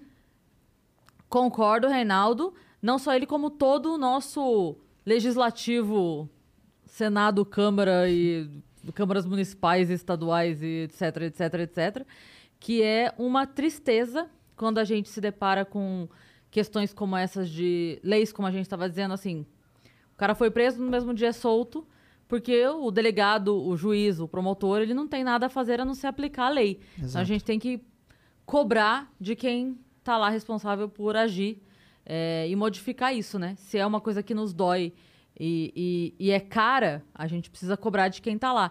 Que eu acho que é uma coisa de verdade, assim, é, apesar de. É porque, quando a gente fala em termos históricos, a democracia no Brasil ainda é muito recente, né?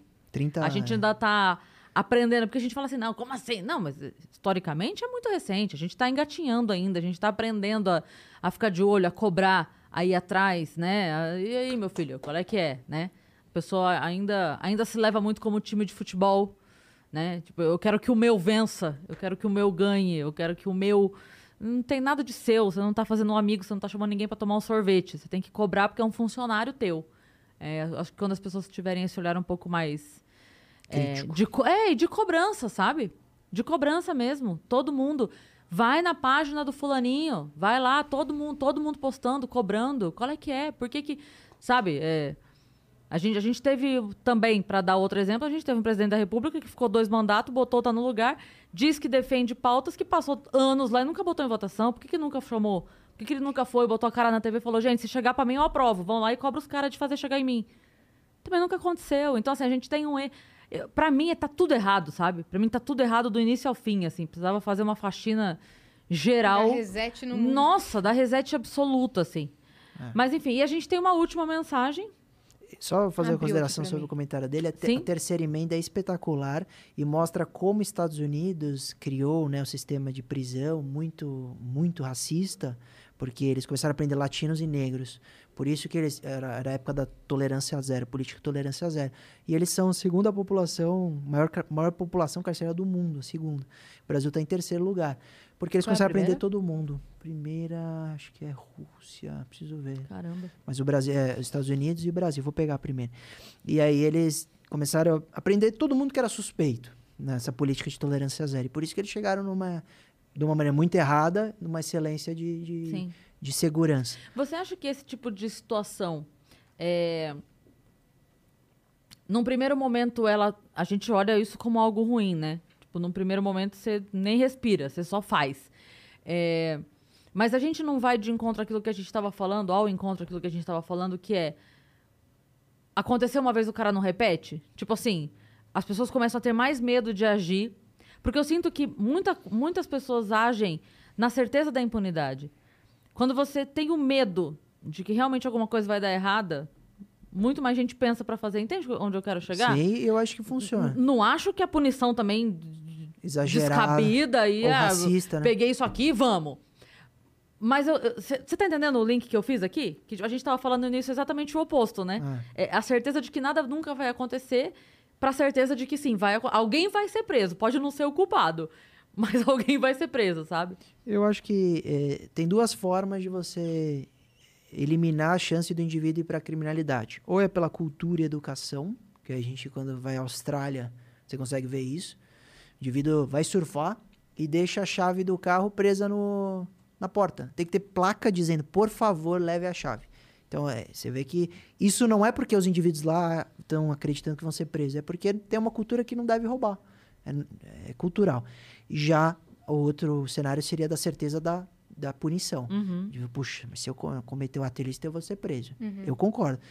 Mas é, é, a, a, sensação é absolutamente de impunidade. Então, é um problema. E no caso dos Estados Unidos, eles, eles só pecaram porque aí o critério era, era racial. Né? Então, ah, latino vai ter preso. Se tivesse um branco e um negro e, e tivesse uma dúvida sobre quem foi, o negro ia preso Entendi. ponto final. Não tinha nem discussão. Não tinha dúvida.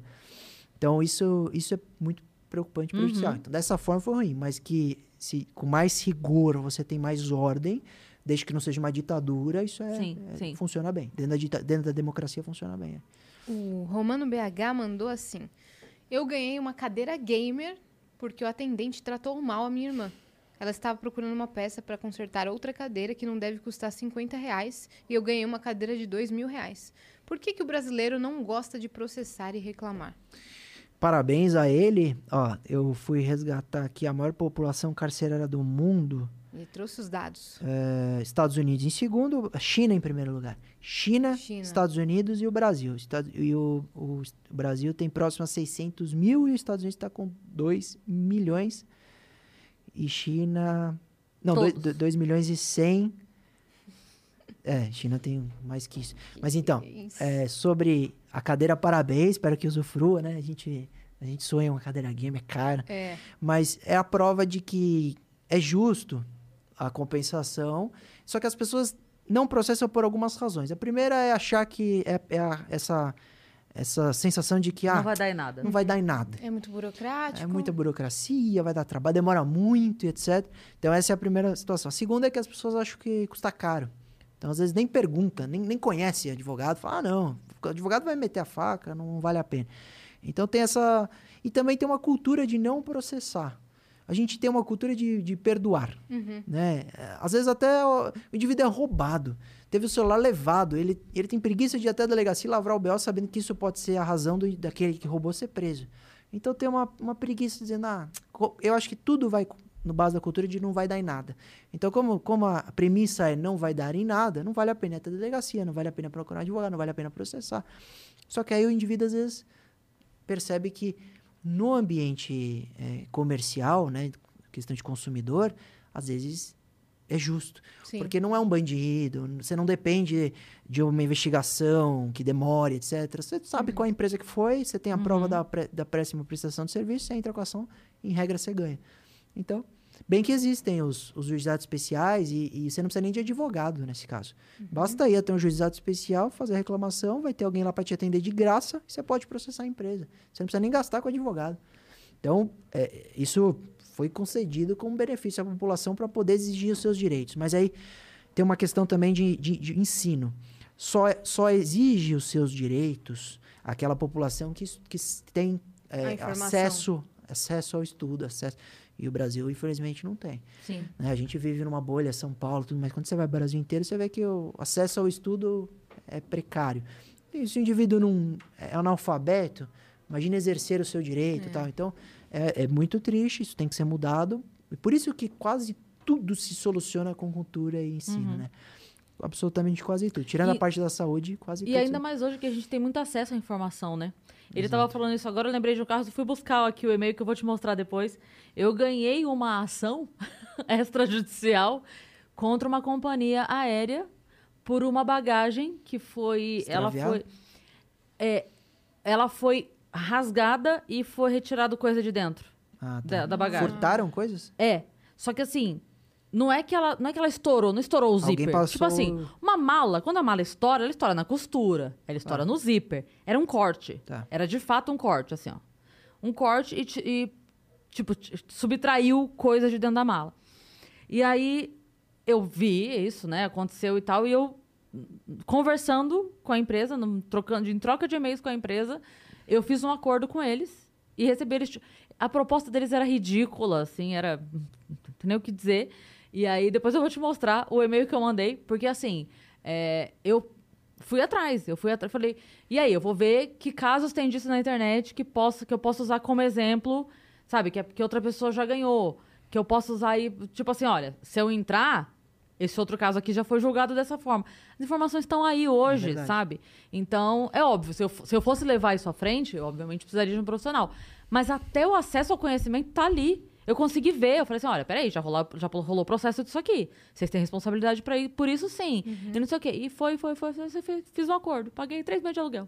Excelente. Ganhou. As pessoas tinham que reagir assim. Sim. Você vê com o extrajudicial, como o Mercado Livre, reclamação nas redes sociais, entrar em contato. Sim. Eu tive uma câmera webcam extraviada que eu comprei na época da pandemia para dar palestra e tal. E aí eu liguei para a empresa e eles falaram: não, não é, não é responsabilidade nossa. Disse o atendente. Eu falei: é sim. Hum, claro que tá é. aqui o julgado, ó. Vocês que entregam, é uhum. responsabilidade de vocês. Tem que chegar na sua casa. Exato. A entrega é de responsabilidade do, do, do fornecedor. Sim. Aí eu mandei o julgado, ele, não, então tá bom, a gente vai mandar outra. Mandou. Mas foi um, uma palavra que às vezes você encontra na internet, que não precisa ter advogado, não precisa burocratizar, é. resolve. Então. É claro, se a empresa entrar numa. Não, não vamos, não, não vamos, não, não vamos, aí você procura o profissional que Exato. vai saber conversar. Que é o que sobra. Sim. O, o, advogado ele tem que entrar em último caso. Você tenta. Tenta na amizade, manda uma mensagem, tá? negou. Ou ele mandou uma proposta ridícula, não é justa. No último caso, aí você vai precisar do advogado, porque é a única forma de se mover. Apesar que tenta até no juizado especial, você poderia sim, ter. Você sim, só não sim. vai conseguir entrar no juizado especial se o valor for assim, o valor do dano, o valor do processo em si passar de 50 e poucos mil reais. Hum. Só aí você vai precisar Ou seja, de... até 50, vamos botar assim, você consegue entrar ali, de graça. Você entra de graça e é. alguém vai resolver isso para você. Ou vai entrar no acordo, que acontece muito, porque as empresas têm interesse no acordo. Porque se elas são condenadas, isso se torna dado. Sim. Relatório, jurisprudência. Então Sim. você fala, ah, não, a empresa aérea tal tem milhares de condenações relacionadas a atraso de voo. Que inclusive foi uma coisa que me pediram. Para assinar, tipo, eles, eles concordaram. Ah, você não vai processar concordaram com, com o cálculo que eu fiz do valor e tal e me pagaram. Mas é tipo assim, tinha um termo que era. Abro então, mão. aqui eu estou me sentindo é, totalmente ressarcida. ressarcida. por todo o dano.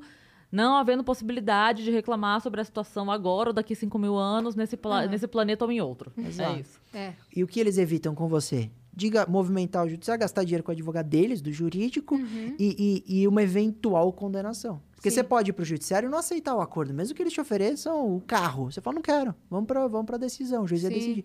E aí, se tiver várias decisões, vem a própria ANAC, vem, a, vem os órgãos reguladores e falou: você está prestando um serviço ruim porque tem um monte de decisão judicial mostrando isso. Você uhum. tem que uhum. mudar. Sim. E pressiona. O que, que eles fazem? Que nem essa da minha operadora, eles fizeram acordo que fiquei sem 4G.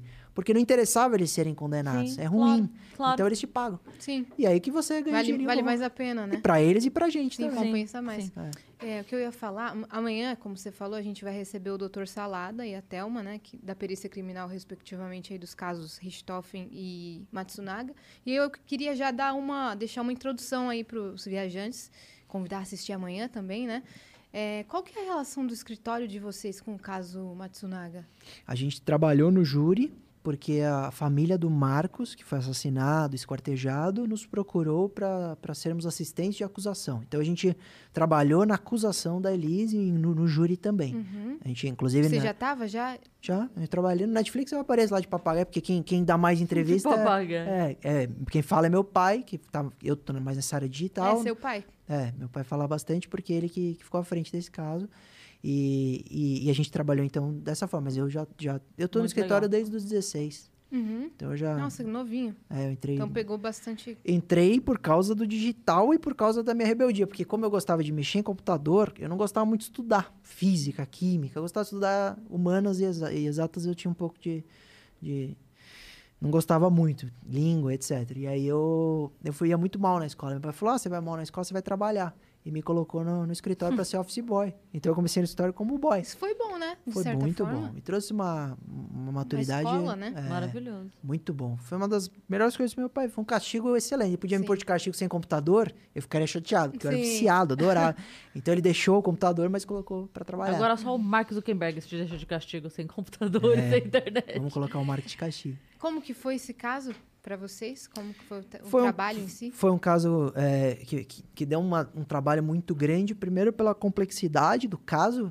Ele, ele, ele não foi. A cobertura da imprensa não, não foi só em razão é, de quem foi Marcos, né? Que era presidente da empresa, da IOG, etc.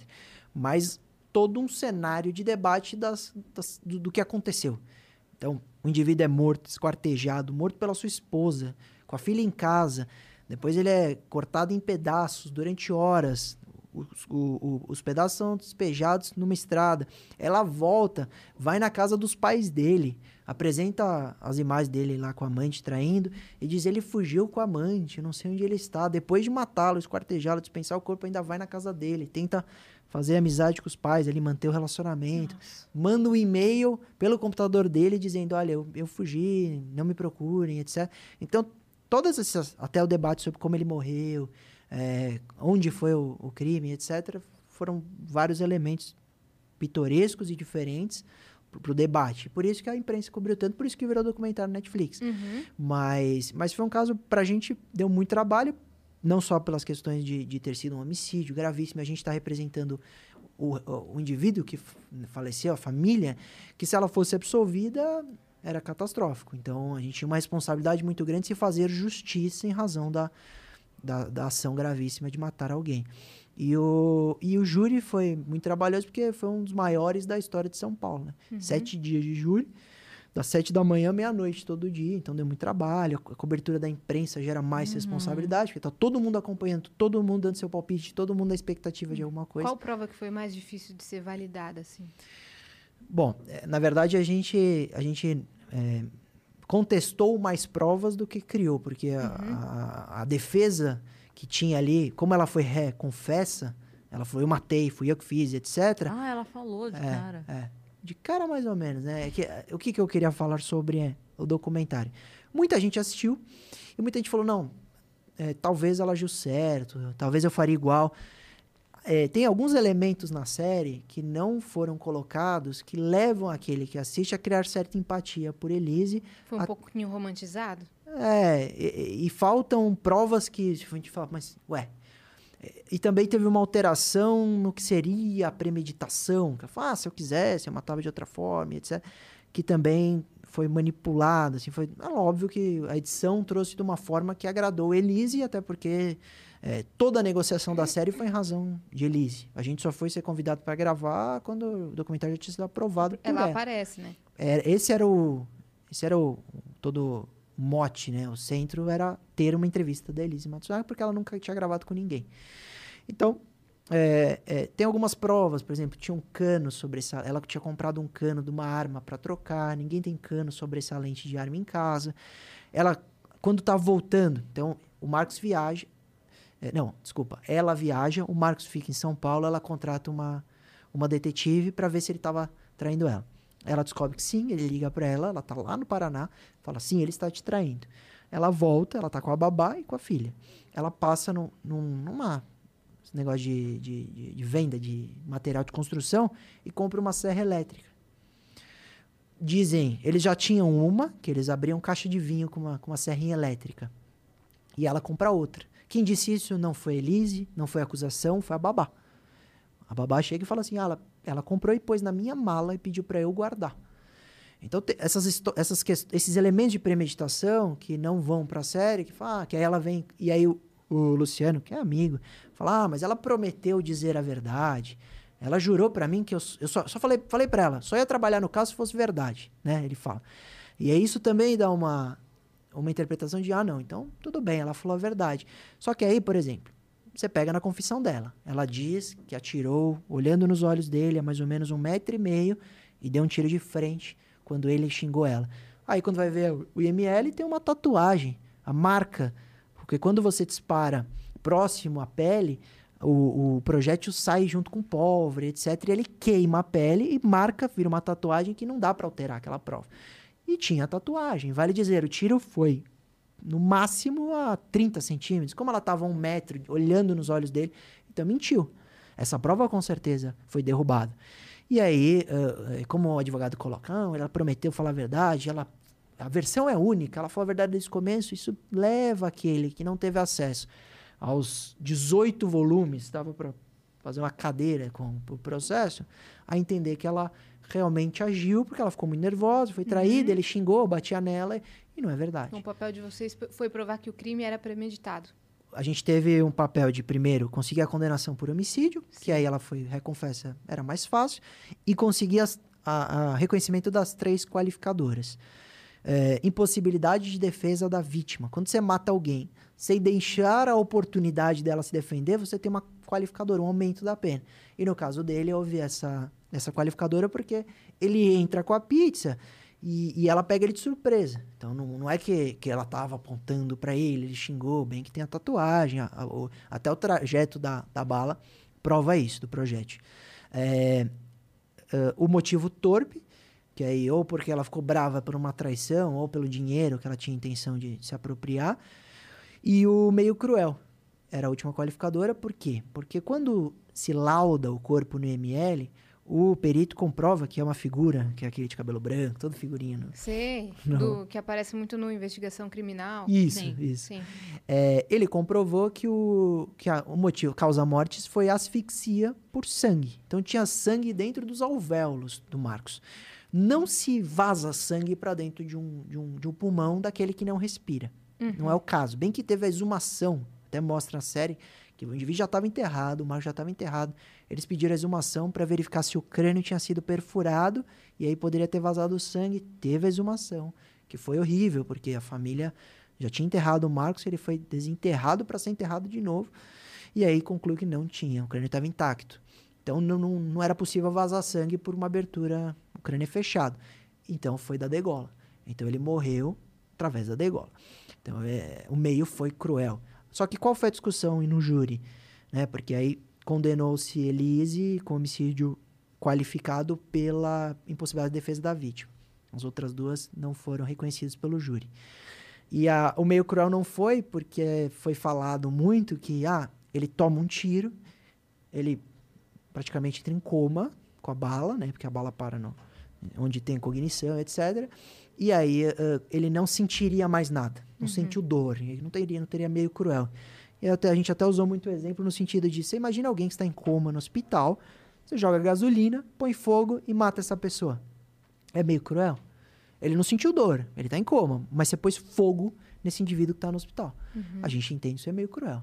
Que mesmo ele não sentindo conscientemente dor, é uma forma de se é, matar aquele indivíduo de uma forma muito cruel. Então, é porque, na verdade, daí você está linkando a crueldade com a dor que a pessoa sentiu e não para a intenção. A crueldade Exato. é a intenção de quem agiu. É lógico. Exato. Né? Exatamente. É. Tipo assim, se eu, uh, vai, a Yas não sente dor, mas se eu faço uma coisa nela pra que ela sinta dor, a crueldade tá... Sim. Exato. Tem que ser julgada Você corta um braço. Exatamente. Tipo assim, porra, mas não doeu. Ok, mas eu fiz pra doer. Hum. É. Exatamente né? isso. É. Uhum. Mas aí, é, essa, é, essa é a beleza do júri é julgado por, por, por, por, jurados, por pessoas do povo que não têm o conhecimento jurídico, não são advogados, nada.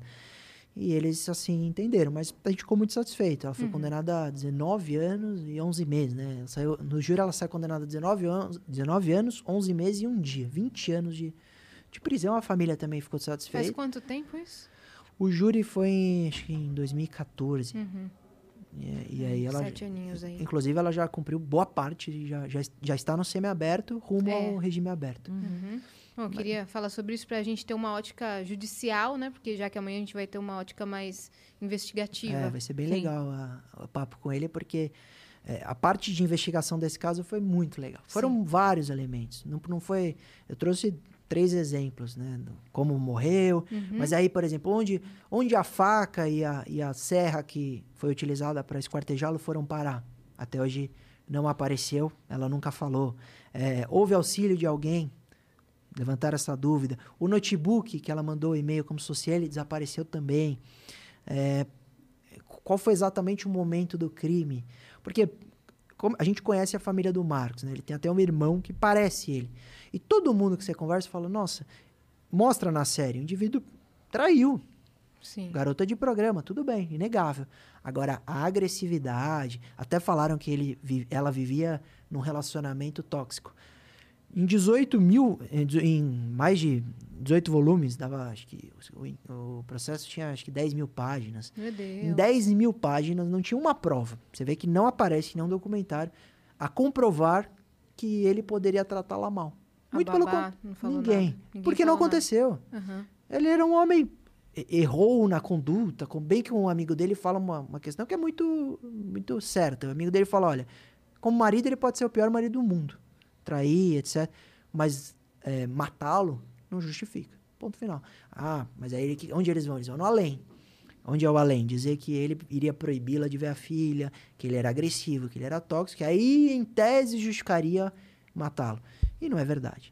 A verdade é que realmente o que está no, no, no você consegue ver o que está no processo e o que nas duas séries você conseguiria fazer uma comparação justa a entender que é muita muita crueldade que não, não tem justificativo uhum. e outra coisa se a ideia dela era preservar a filha foi a pior decisão do mundo porque ela não está vendo a filha uhum. e, e, e, marcou para sempre a filha que não vai ver o pai não vai conhecer o pai então a criança ficou com os avós com os avós paternos nossa cara é.